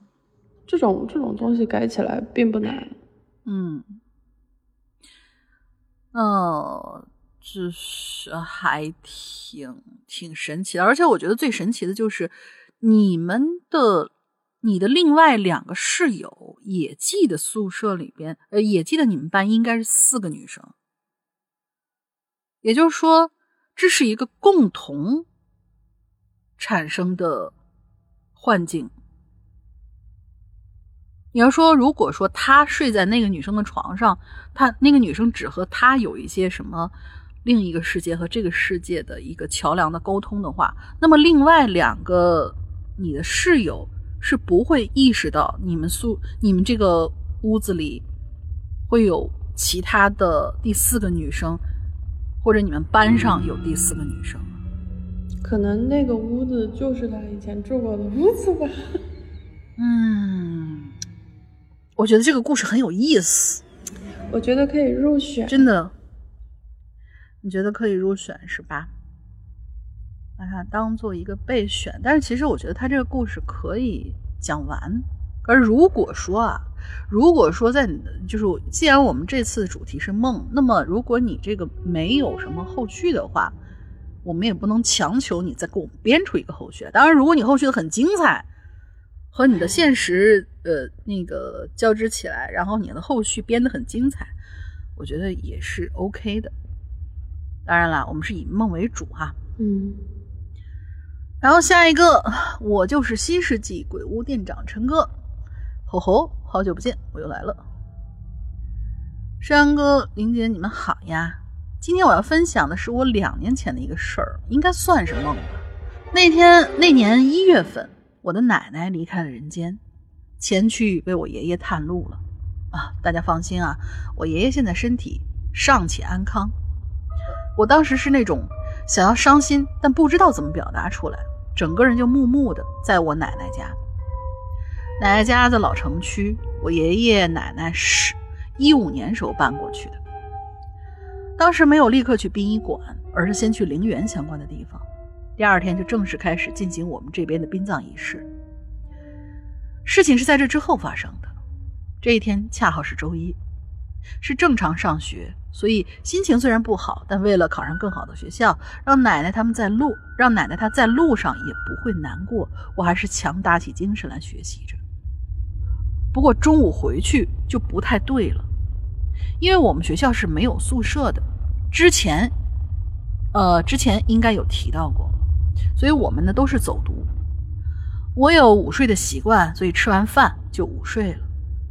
平时我的午睡是很轻的，叫一声就很快会起来，但那一天我仿佛像失了魂一样叫不醒。我父亲下午四点钟的时候才发现我叫不醒，当时心里一惊。晃悠了我五分钟才把我晃醒的，还带我上医院做了检查，没发现什么问题。不过我爸第二天就去找人问了一下，那人说没什么，就是奶奶怕走了再也见不到孙子，所以让他多睡会儿，看看他。好了，这件事情就这么结束了。文笔不佳，还望见谅。我觉得这是一个，就是。那个人说的应该是没错，因为你奶奶没有跟到你学校去，就是想多留多看你一会儿。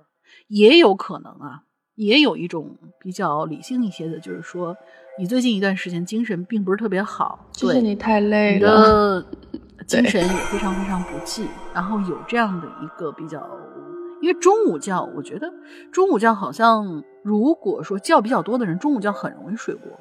嗯嗯。有些觉很多的人，中午觉真的很容易睡过。然后也有可能是你这段时间你的精神一直处于，你不要以为，呃，什么精神亢奋啊，或者什么紧张啊，才容易疲劳。其实伤心也很容易疲劳，就是经常有说的那种，叫什么？我哭着哭着我就睡着了，其实就是哭累了。对，悲伤有的时候也是很那个什么的，尤其你说你抒发不出来的这种，就很容易淤在心里面。会在某一个点爆发出来，比如说就是体现在嗜睡这件事情上。而且我看他有在备考嘛，应该是就本来应该就是挺累的事情，加上一些变故，可能就身体会强制性的让你多睡一会儿。嗯，就是其实我们还要回归到现实来的说，呃，就是希望每一位老人的身体都能够。硬硬朗朗的，健健康康的。然后大家平常多多打电话，多多视频，因为我们其实最最不愿意看到的一种情况，就是所谓的子欲养而亲不待这种事情。现在各种各样的这么发达，所以我们能够做的其实还有很多，多多陪伴，对，是一个很重要的。是的，好的，下一位同学无底线，大家好，我是邱田庆。哇，真的好久没见了，邱田庆。我最后一次就是我最近啊，我最近一次听到邱田庆的名字，是在别人家的那个播客里边，就是呃，邱田庆肯定也是那个另外一个电影类的一个电影类的播客的粉丝，我经常会听到他留言，但是我听的也是以前的那个留言环节了，就是会回听他们的老节目嘛，但是。但是你知道我从来都没有想过是这三个字吗？就平常你总是看，呃，不是平常你总是听，但是你没有真正的看过这三个字，对吧？对，没有，我没有，我从来 我都不会想到是这三个字，是吧？所以就嗯，好，他说我是邱天庆，好久不见啊，真的很久了，久到我刚刚用输入法打邱天庆这个名字的时候，都无法一次性输入了。之前只要打 QTQ 就能够显示出来，现在要一个字一个字好一顿找。你说说，你当时就你活该，你当时你当时打三个一不就行了吗？现在一个一个字好一顿找。我老婆有一次问怎么最近不见你听《鬼影人间》，我说太忙了，有时候忙着忙就忘了。有的时候也能看到公众号推送留言文章，要是没什么合适的话题。要么没有合适的话题，要么就是错过了。但这次在合适的时间遇到了合适的话题，我决定向大家分享一个后劲儿很重的梦。我一直都还记得，记得很清晰。去年七月的一天，我做了这样的一个梦。很多时候，人一晚上会做很多个梦，但能够记住的很少，甚至完全会记不住。我觉得那晚我不止做了一个梦。但前面的我都已经不记得，只记得我梦到自己在一个山洞里，穿着土黄色的套装套装，类似夺宝奇兵印第安纳琼斯穿的那种。你肯定最近在看第五部了，对吧？我们是一队人，都背着一些登山的装备，也有可能是要去盗墓的。领头的是一个老头。一个会点法术的老头，我们就在山洞里穿梭，也不知道要找什么，好像是找一件东西吧。反正那老头一直在催我们，说：“快走了，快走。”那催促声让我无法思考，我到底要去哪儿，要干嘛？只是不停的往前走，走的上气不接下气。山洞越走越窄，空间逐渐变小。跑着跑着，人都堆在一起，低着身儿，低头，低头，啊，低头斜身往前挪，挪着挪着，居然就走到了一个居民楼里。就是你们就是传说中那种在坑底盖别墅的那种吧，那种老式的居民楼。而我非常熟悉这样的楼，因为我从小就住在这样的居民楼。八九十年代建的那种一层两户、最高六层的那种居民楼，我们就一层一层顺着楼梯往上走，楼梯间的窗户外还有光，我往外看，却什么都看不清。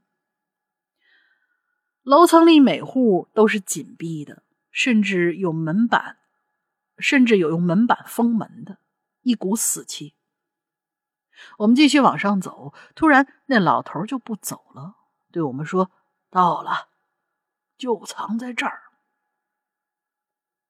于是我们就看到有户门开了，那种老式的两道门，外面一个。是镂空的铁门，是关着的；里边的木门是打开的。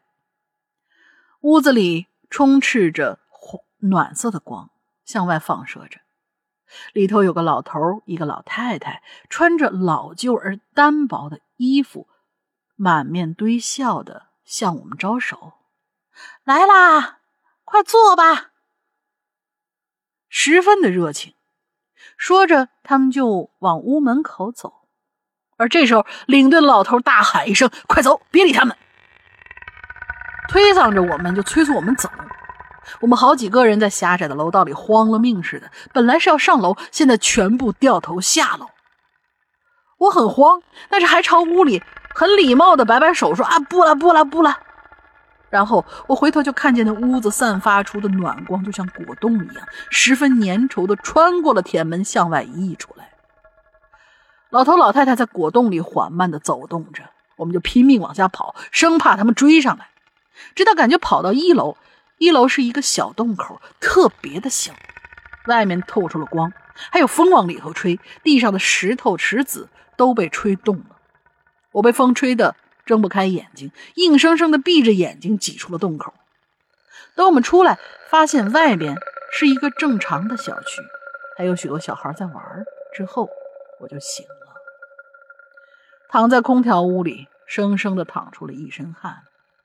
猛地闭眼睛，眼前还能浮现出老头老太太的样子，招呼我说：“来呀，来呀！”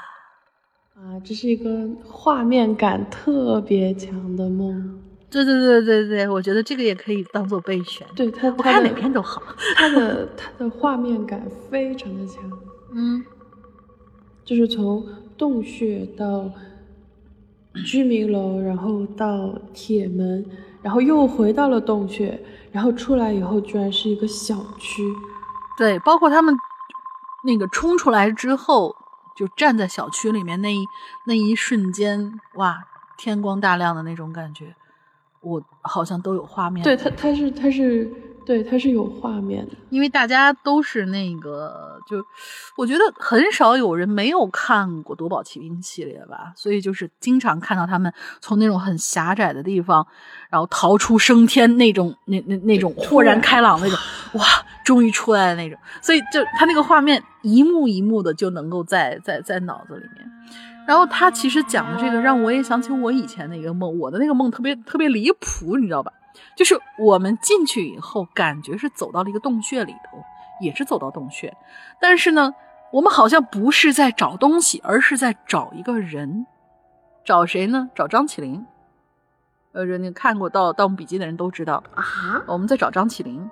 然后我也不知道张起灵长什么样子，他们说找到了你就自然知道他是张起灵。好的，那我们就一帮人在那找吧。结果找着找着说不行，快走，里边有什么粽子还是什么怪物冲出来了。之后我一扭头就看到了《骇骇客帝国》的那个男女主，然后也还是穿着他们在电影里面打斗的那一身，然后端着那种重型机枪，然后带着我们一边扔炸弹一边往出冲，然后。甚至还有一些镜头是我们感觉就是呃那个温妮看过那个《黑客帝国》，他们不是在他们的那种就是什么什么母舰里边有那种，就周围都是一些机械化的一些东西，咱们踩的那些地板，还有他们的墙壁也全都是各种各样的线路啊、管啊之类的。然后我们跑着跑着，山洞的那个墙壁就变成那个样子。就是我看我做的梦是是一个那样子的一个一个环境，然后整个梦的那种光线就像《黑客帝国》里面的那个呃真实世界一样，是那种冷蓝色的光，就是蓝绿蓝绿那种。你是不是刚看完《黑客》？没有，我很久很久没有看了。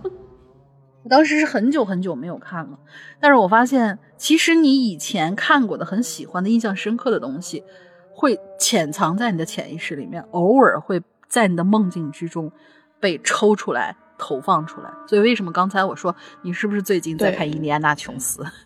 呃，因为第五部听说上来了嘛，呃，上来了以后好像也是属于卖情怀那种电影吧，我不知道啊。我我听了一下，大概就是在那个。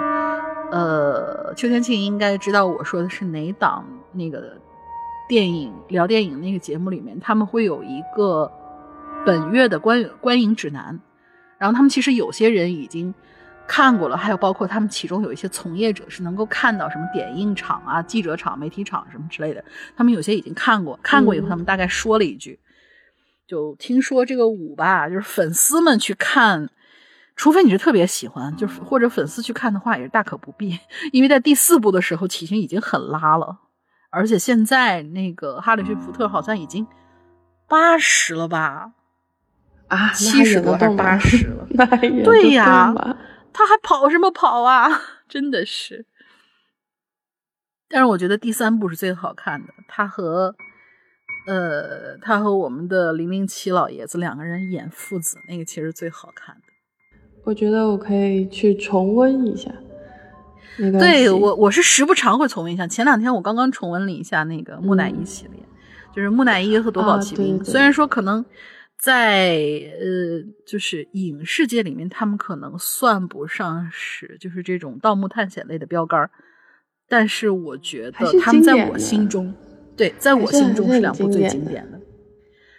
呃。就是大家要注意的是，千万千万不要看《木乃伊》第三部。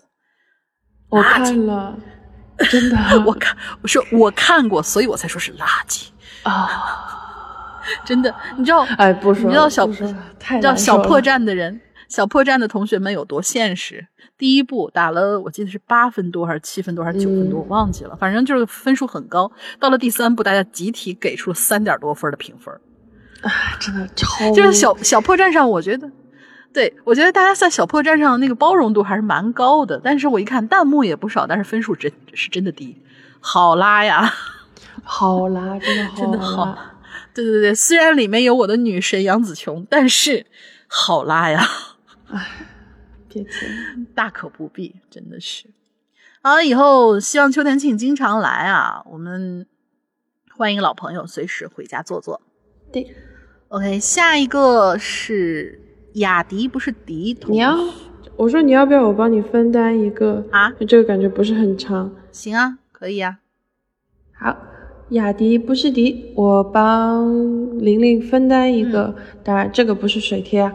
对，不是水贴。两位主播好，我是一位刚刚关注一年的新鬼友，欢迎您。这次的主题是梦。从小到大，每到晚上睡觉的时候，我总会做各种各样的梦。而且醒来之后记得很清楚。这次来分享一个我最近做的梦，文笔不好，请见谅。在梦里，我来到了一个非常老旧的居民楼，楼道里很黑很窄，堆满了杂物，墙上没有刷漆，贴着一些小广告。我慢慢往上走着，当我快走到三楼的时候。两扇入户门中间的那面墙上出现了一个很大的电表箱，把本来就窄的楼梯堵得更拥挤了。电表箱前站着一个人，是一位个子不高的女人。她背对着我，面朝着电表箱，一头棕黄色的短发有点杂乱干枯，穿了一件很旧的格子衬衫。由于楼道非常拥挤，我跟他说：“麻烦让一下，我要上楼。”然后他的头突然扭转了一百八十度，用一种很怪异的表情冲着我嘿嘿嘿的笑。我意识到他不是人，想到之前听别人说看到这些事情要装作看不到的样子，所以虽然我被他怪异的举动吓到了，但是我没有搭理他，低下头绕过他继续快步往楼上走去。没想到他就保持着他那诡异的笑容，头扭转一百八十度的姿姿势跟着我。他在我后面慢慢的上着楼，一边走一边哼着曲子。这是一个我从来都没有听过的旋律。他每上一级台阶就哼一声。当他走到一半的时候，突然停住了，看着我瞪大了眼睛尖叫起来。顿时我被他的尖叫声吓醒了。醒来之后的我一身冷汗，心脏乒乒跳个不停。原来是个梦啊！可是我发现，我正在唱着梦里的那个女人刚刚哼的曲子。哦，故事讲完了，第一次留言不知道能不能被读到，主播辛苦啦！祝两位主播身体健康。Hello 怪谈收听长虹，就是突然觉得。我就像个疯子，然后温妮就是一个很淑女，然后在那边娓娓道来这样一个恐怖的故事。但实际上，但实际上我们两个那么恐怖的一个氛围，嗯，但实际上我们两个都是 I 人，就是就是我们两个其实都是属于会社恐的那种人，但是我就感觉不太像哈。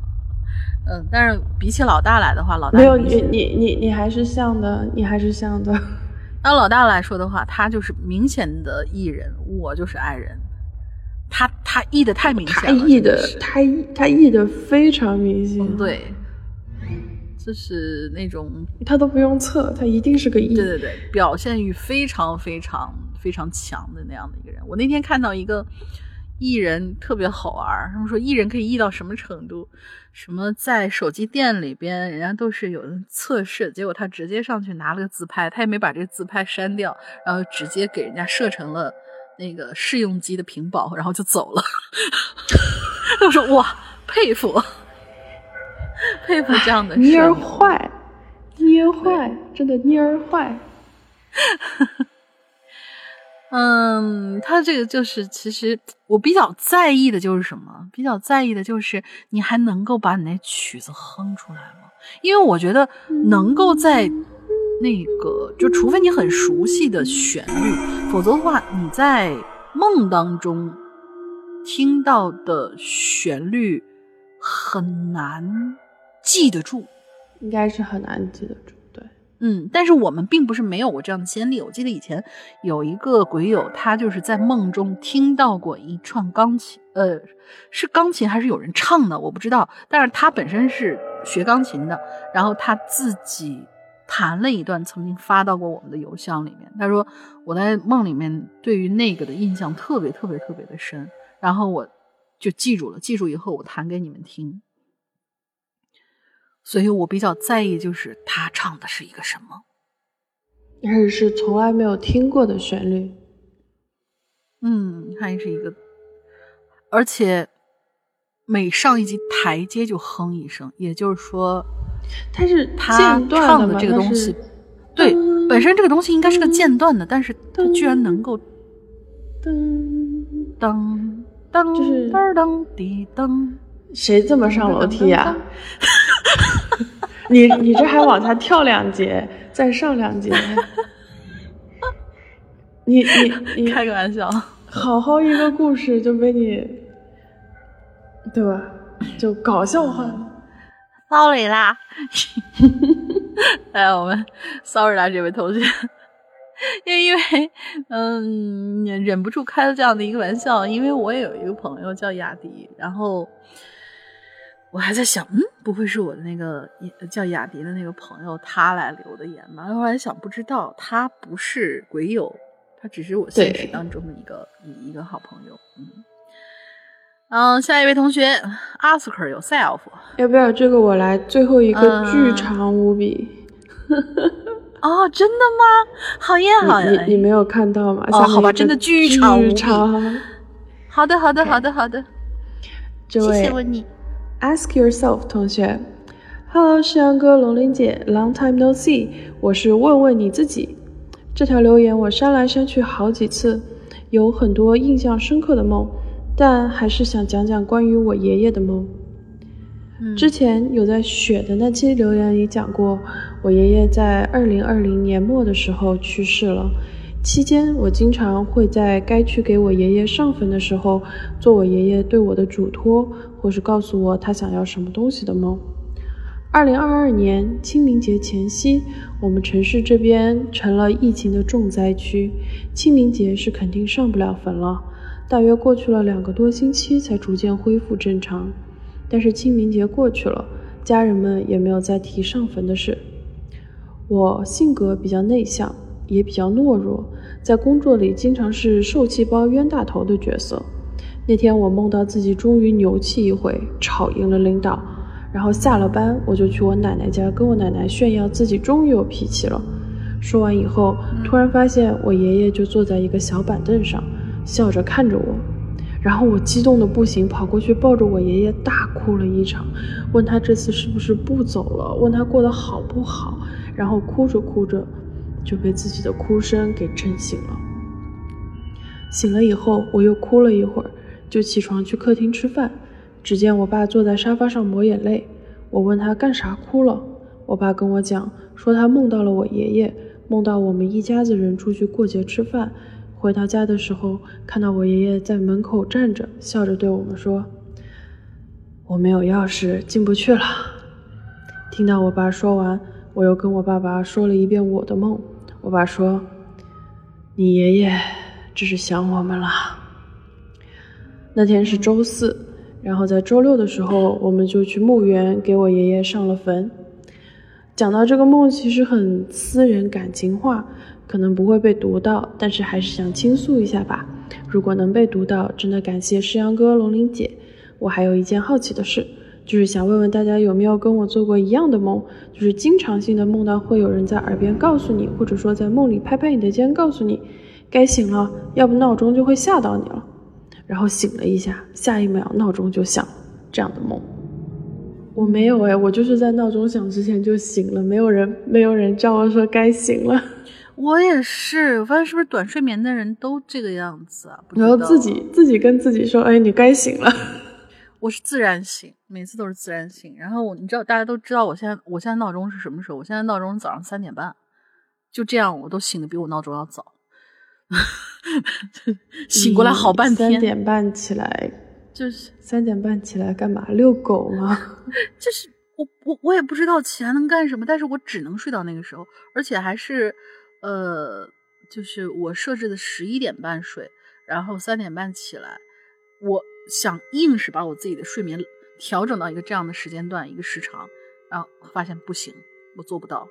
我最多十一点睡的话，我一点多就可能就醒过来了。一两点钟吧，啊，反正蛮痛苦。做不到就算了，不要勉强，健康就好，睡成睡怎么样？对，就是我觉得我睡够了就好啊，不要不要说啊，勉强就是说我一定要睡到什么程度，不用。其实，哎，这位同学做梦梦到家人的事情，真的，我觉得真的梦到家人，我感觉好，就是嗯，不管是人们所说的那种是不是想你啦，或者说他是对你有所求啊什么的。能够梦到梦梦到家人，都是一件很好很美好的一些事情。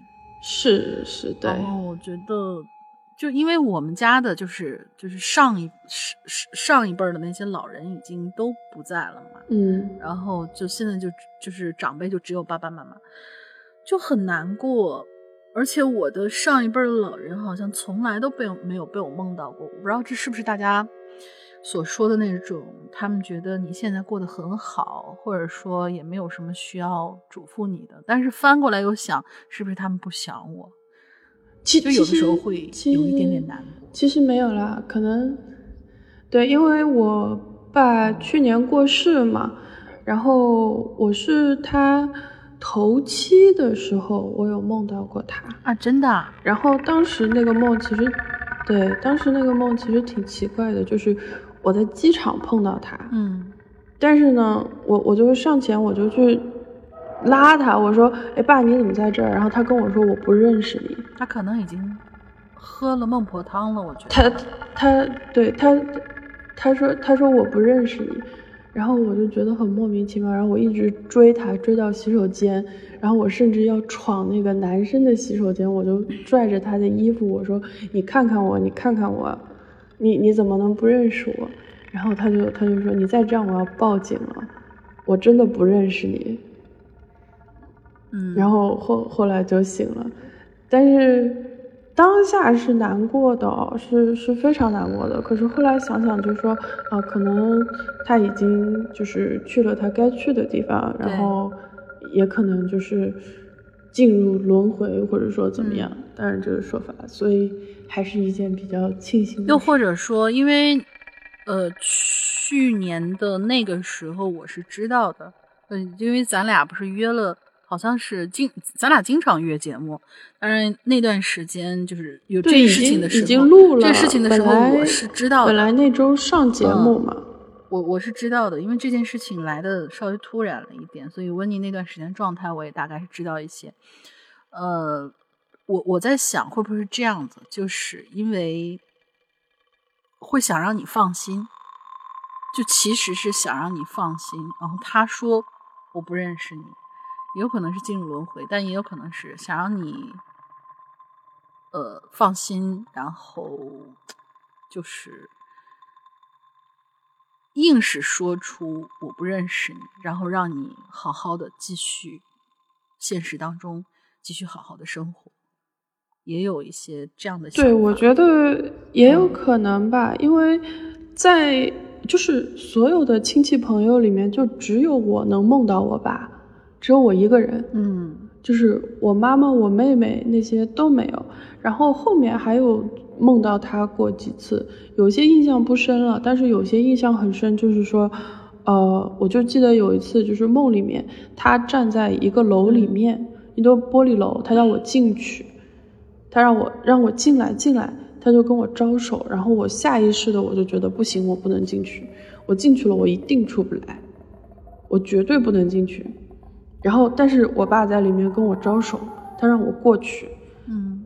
然后我就我就强制性的让自己醒来，因为我知道进去了没好事，就是当下是这个这个感觉，嗯，就就其实还还挺挺奇怪的，但是后来现在目前是没有再梦到过了，就是一周年过了以后就没有。这两个可能能够连接起来，因为你刚才说是头七的时候碰到，呃，就是梦到你的父亲说不认识你了嘛，对吧？对。那么他现在又以一个认识你的状态来找你的话，你的意识是对的。就如果说他已经进入轮回，那么现在这个长得像他的，就只是一个长得像他的人，甚至可能不是他，然后化成他的样子来，可能要怎怎么样？就是你心里面其实有防备的。嗯，对。好，没事，不讲这些了。我们对对对对对最后一个，嗯，最后一个交给我们的玲儿。好长啊！给你封信，你要干嘛呀？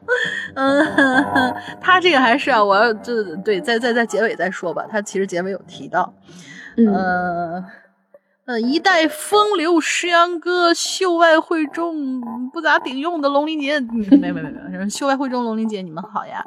在方寸之间那期留言，我的留言诗阳哥说逻辑说不通啊，其实我是完全按照老马告诉我的内容来码字的。呃，实在抱歉了，等有机会我会跟二位详细的讲明白。这期的话题依旧很棒，那么故事开始。各位都知道，北京的房价那是高的吓人呐，租房都很贵，更别说买了。故事的主人公石野也是一个北漂，他在家里面刷手机 app，在上面找合适的房子，在最低栏里头，他看到了一间价钱很不错的出租房，八百一个月。不过是一间地下室，想着毕竟就是下班睡觉的地方，要求也不需要太高，于是就在 app 上面订了，然后连夜坐火车去到北京。到站的时候已经是晚上了，他提着行李来到了出租房的小区见房东，嗯，简单的交接完，便去那间地下室的出租屋里。师爷开门一看，好家伙，真可以称得上是一览无遗。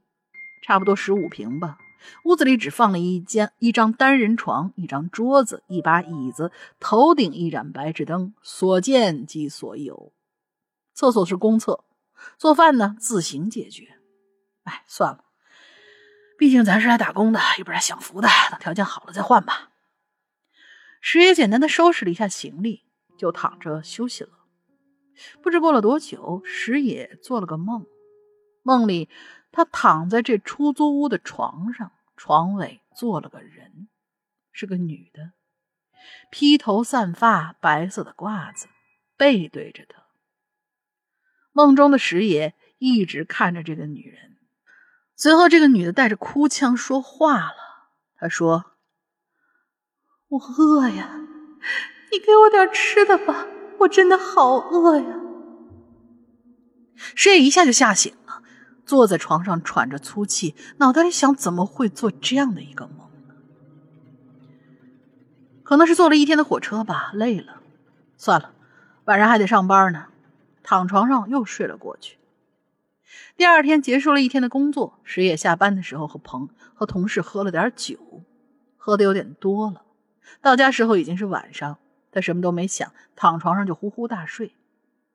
又是不知道睡了多久，那个梦又来了，还是那个穿着白色大褂、背对着他的女人。和上次不一样的是，这次那个女的坐到了床的中间。这一次她哭的明显比上次更加的激烈。她说：“我饿呀，你给我点吃的吧。”一边哭一边喊。石野吓得酒都醒了，浑身直冒冷汗，心想：怎么回事？又是这个梦啊？不会这房子有问题吧？还是说是因为喝多了？这也太吓人了。石野下了地，把灯打开，又睡了一晚上。到了第三晚上，那套熟悉的流程又来了：睡觉、做梦。和以往不同的是，这次床上没有女人了。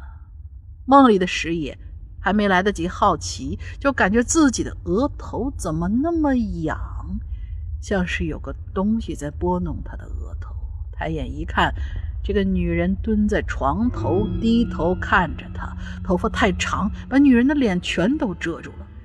谁已经害怕的说不出话了，就躺在床上和那个女人对视着。随后，那个女人几乎是以悲鸣的口气说了接下来的话：“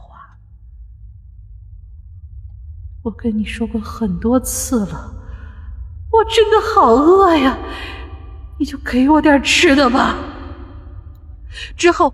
从悲鸣到了呵呵的冷笑，要不然我让你看看我呀！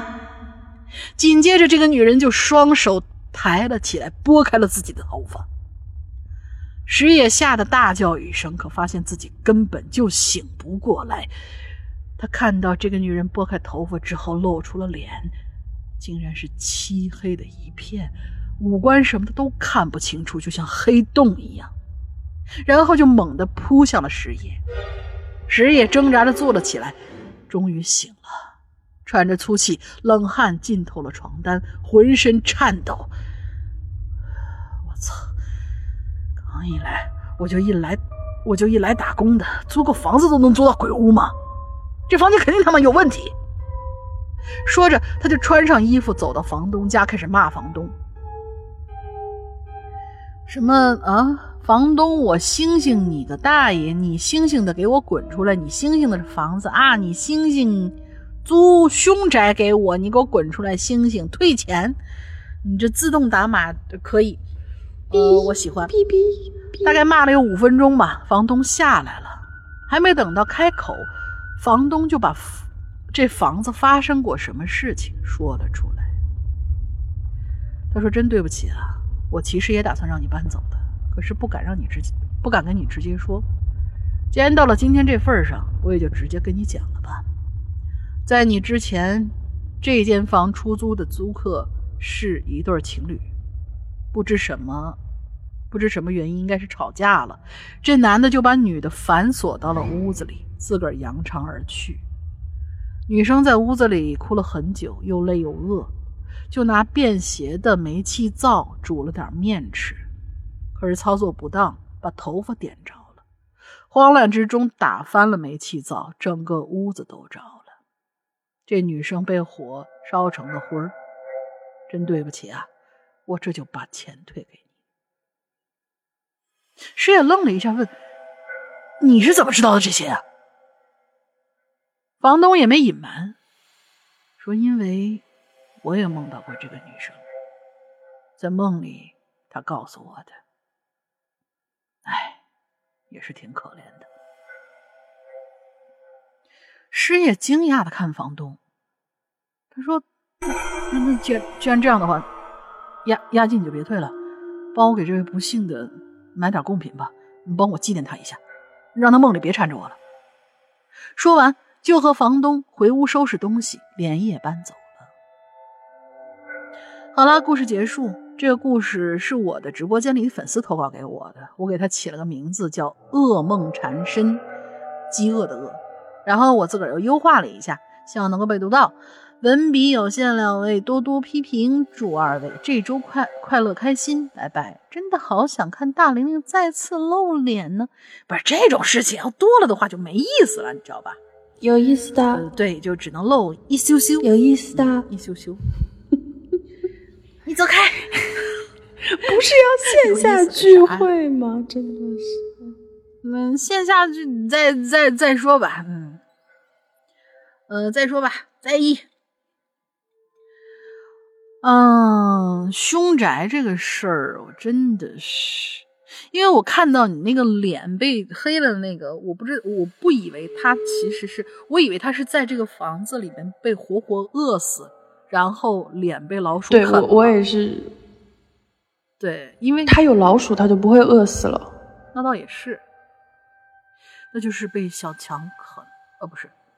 我真的以为这个女的可能是被这这这个房间里边被活活饿死之后的脸是烂掉了或者怎么样，然后我脑补出来的那个她的脸的样子，就是掀开以后她那个样子，其实就是那个咒，大家知道吧？咒他那个神仙不是有一个满脸都是黑洞的那个神仙嘛？我脑补的是那个样子的，嗯。因为我其实看到说这个女的坐在她床垫上的时候，我就想到这个女的是不是被囚禁在这个房间，然后她睡的地方就是之前囚禁她的地方，然后这个女的是饿死的。其实，其实这个故事从一开始可以猜到一点。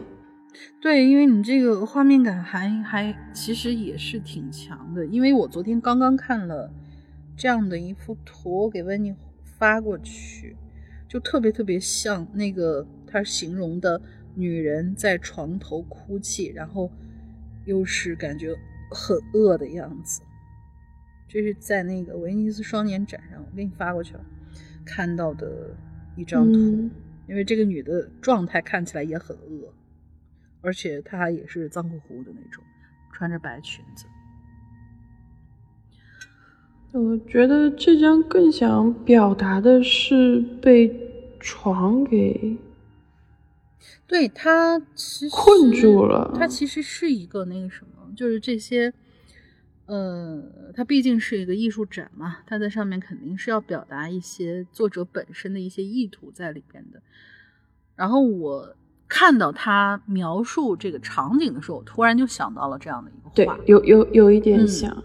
好的，那我们今天的所有的内容就到这里了。温妮要不要来想一个进群密码呀？进群密码啊，就是今天有一位同学，他呃给我们写了一个很奇妙的餐厅，然后这个餐厅在第一次出现的时候有一个英文招牌，这个招牌是什么？你要让大家写英文吗？你好残忍啊！这两个单词很简单啦，这而且它中文翻译，中文翻译翻出来了啊！我们让我们让大家写中文的好不好？就是这这个有英文招牌的这个名字的中文吧，就是它的第一道菜，其实是它的第一道主菜，可以，也可以。对，我们让他让他写中文。放过你，不是放过我，你是放过千千万万要入群的鬼友啊！当然没没没没有那么多啦，我们的那个群现在也差不多，就是小两千人吧。啊，对，就是凡尔赛一下，我们的粉丝其实很多的。然后，哦，我我我入群的时候还是在 BBS 上面念他你们念投稿，然后进群密码，是吧？但其实进群密码这个也是我们的一个悠久历史的。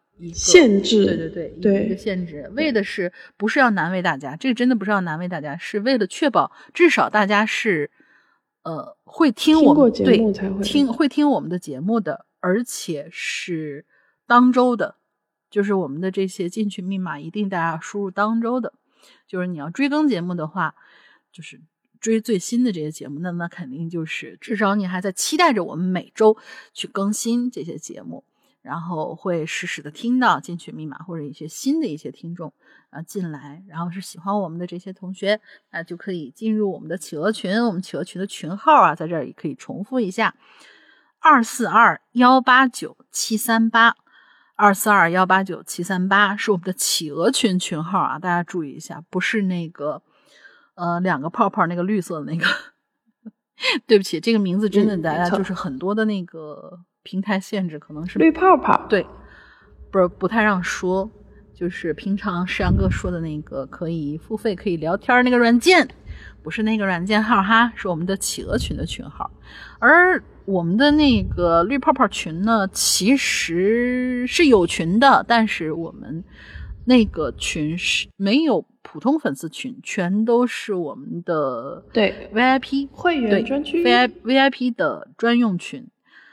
然后我大概的说一下我们的那个 VIP，我们的 VIP 呢，其实就是我们的节目 VIP 用户会员，我们自己有自己的 app，你可以在我们的公众号里边下拉菜单的最右下角那个里面有一个 app，那个其实就可以下载我们的呃我们自有的 app。然后我们里边在每天都会更新会员专区的一些内容。有些同学就说：“你们这个怎么一周一更啊？是不是好久没有更了？”不是，我们的会员，我们现在主要转战是会员专区，然后里边每天其实都会更新相应的一个内容在我们的会员区里边。然后要会员专区每天都有更新。对，加入我们的会员的话呢，一年是二百三十八，就是因为要。进入我们的会员的话，其实我们本身啊，如果你只听影流连的话，可能会以为，因为有些嗯别家的我们的有台的他们的 VIP 的那些用户的内容，其实也是一些，就比如说 talk show 类的节目，但是我们那个里面不是 talk show 节目，我们所有 talk show 都是免费的，我们的主页是悬疑惊悚的有声小说，然后我们的作品呢，在我们的自有 APP 里边也是。最全的，尤其是在会员专区里面是最全最全的这些。当然，如果你想试听我们的这种有声小说，哎，你们讲的这些故事大家都是什么样子啊？不是说我们呃不是自己写的，我们也跟一些比较牛掰的一些悬疑惊悚小说的作家去签约，然后我们来讲他们的他们写的故事。如果你想试听，大概是一个什么样的风格、什么样的感觉，可以大家关注一下我们的字母站。我们字母站上呢有视频版，我们这个 A P P 里面没有视频版啊，A P P 里面全是音频版。然后呢，字母站里边有视频版，就其实是给我们自己的故事，然后配了画面，然后会上传到我们的字母站里面，大家就可以体验一下我们的。会员区里面大概会是一个怎么样风格的一个走向的一些内容。我们的 talk show 节目和我们的嘉宾访谈，只是我们整个 Hello 怪谈的所有的这些内容当中的其中一小部分。我们的主页其实是讲恐怖故事。对，OK，这个广告 你忘记掉了一个很重很重要的事情，就是很重要的怎么加入，是吧？怎么加入会？对 对，我记得。大家在那个绿色嗯可付费可聊天的软件里面搜索一个号“鬼影人间”的全拼，就是我们错啦错啦错啦错啦，不是吗？这是一个错误示范，大家千万不要听温妮说，这是一个错误示范。当然感谢温妮提醒我，不是吗？已经已经改过了吗？当然。我不是改过，是一直都是那个。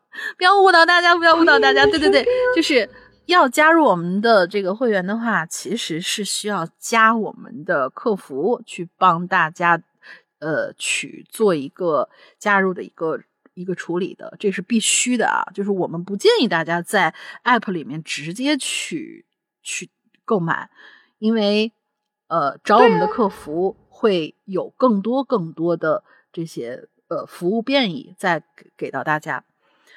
呃，我们的那个号的全称啊是“鬼影会员”，啊，鬼影会员，我们的全称是鬼影会员。问你，我问你，你是不是没有？你是不是没有加客服群？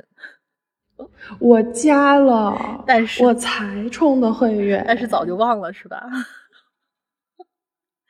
啊，没对关系，没关系我。我我，对鬼影会员不是鬼影人间，对对对，鬼影都会员。是龙鳞。赖我干嘛？你们不能就是你你们在的时候，就老大在就让我背锅，你在也让我背锅，这赖我吗？真的是。我是我是嘉宾，难不成这个锅还是我背吗？当然啦，哎，不过不过不过不过，居然讲错了！我刚才还信心满满的说，哦，我 听了这么多期，哎，我的天呐！还是没有记住啊！反正大家一定要记住，鬼影会员，鬼影会员，鬼影会员，重要事情说三遍。鬼影会员，好的，然后热情的英子姐会为大家服务的。是的，英子姐非常热情，英子姐就是一个典型的 E 人，我的天呐，嗯，那简直是了，英子姐真的是社牛，社牛天花板，超级好，对对对超级超级好。嗯我们的英子姐，对，人超级好，超级热情的一个人。好的，基本上今天内容就是这样啊。温妮来说说感想吧，第一次来陪着我一起录影榴莲，什么感觉？我觉得还挺开心的。挺开心，对，其实其实我我没有，嗯，我没有特别紧张。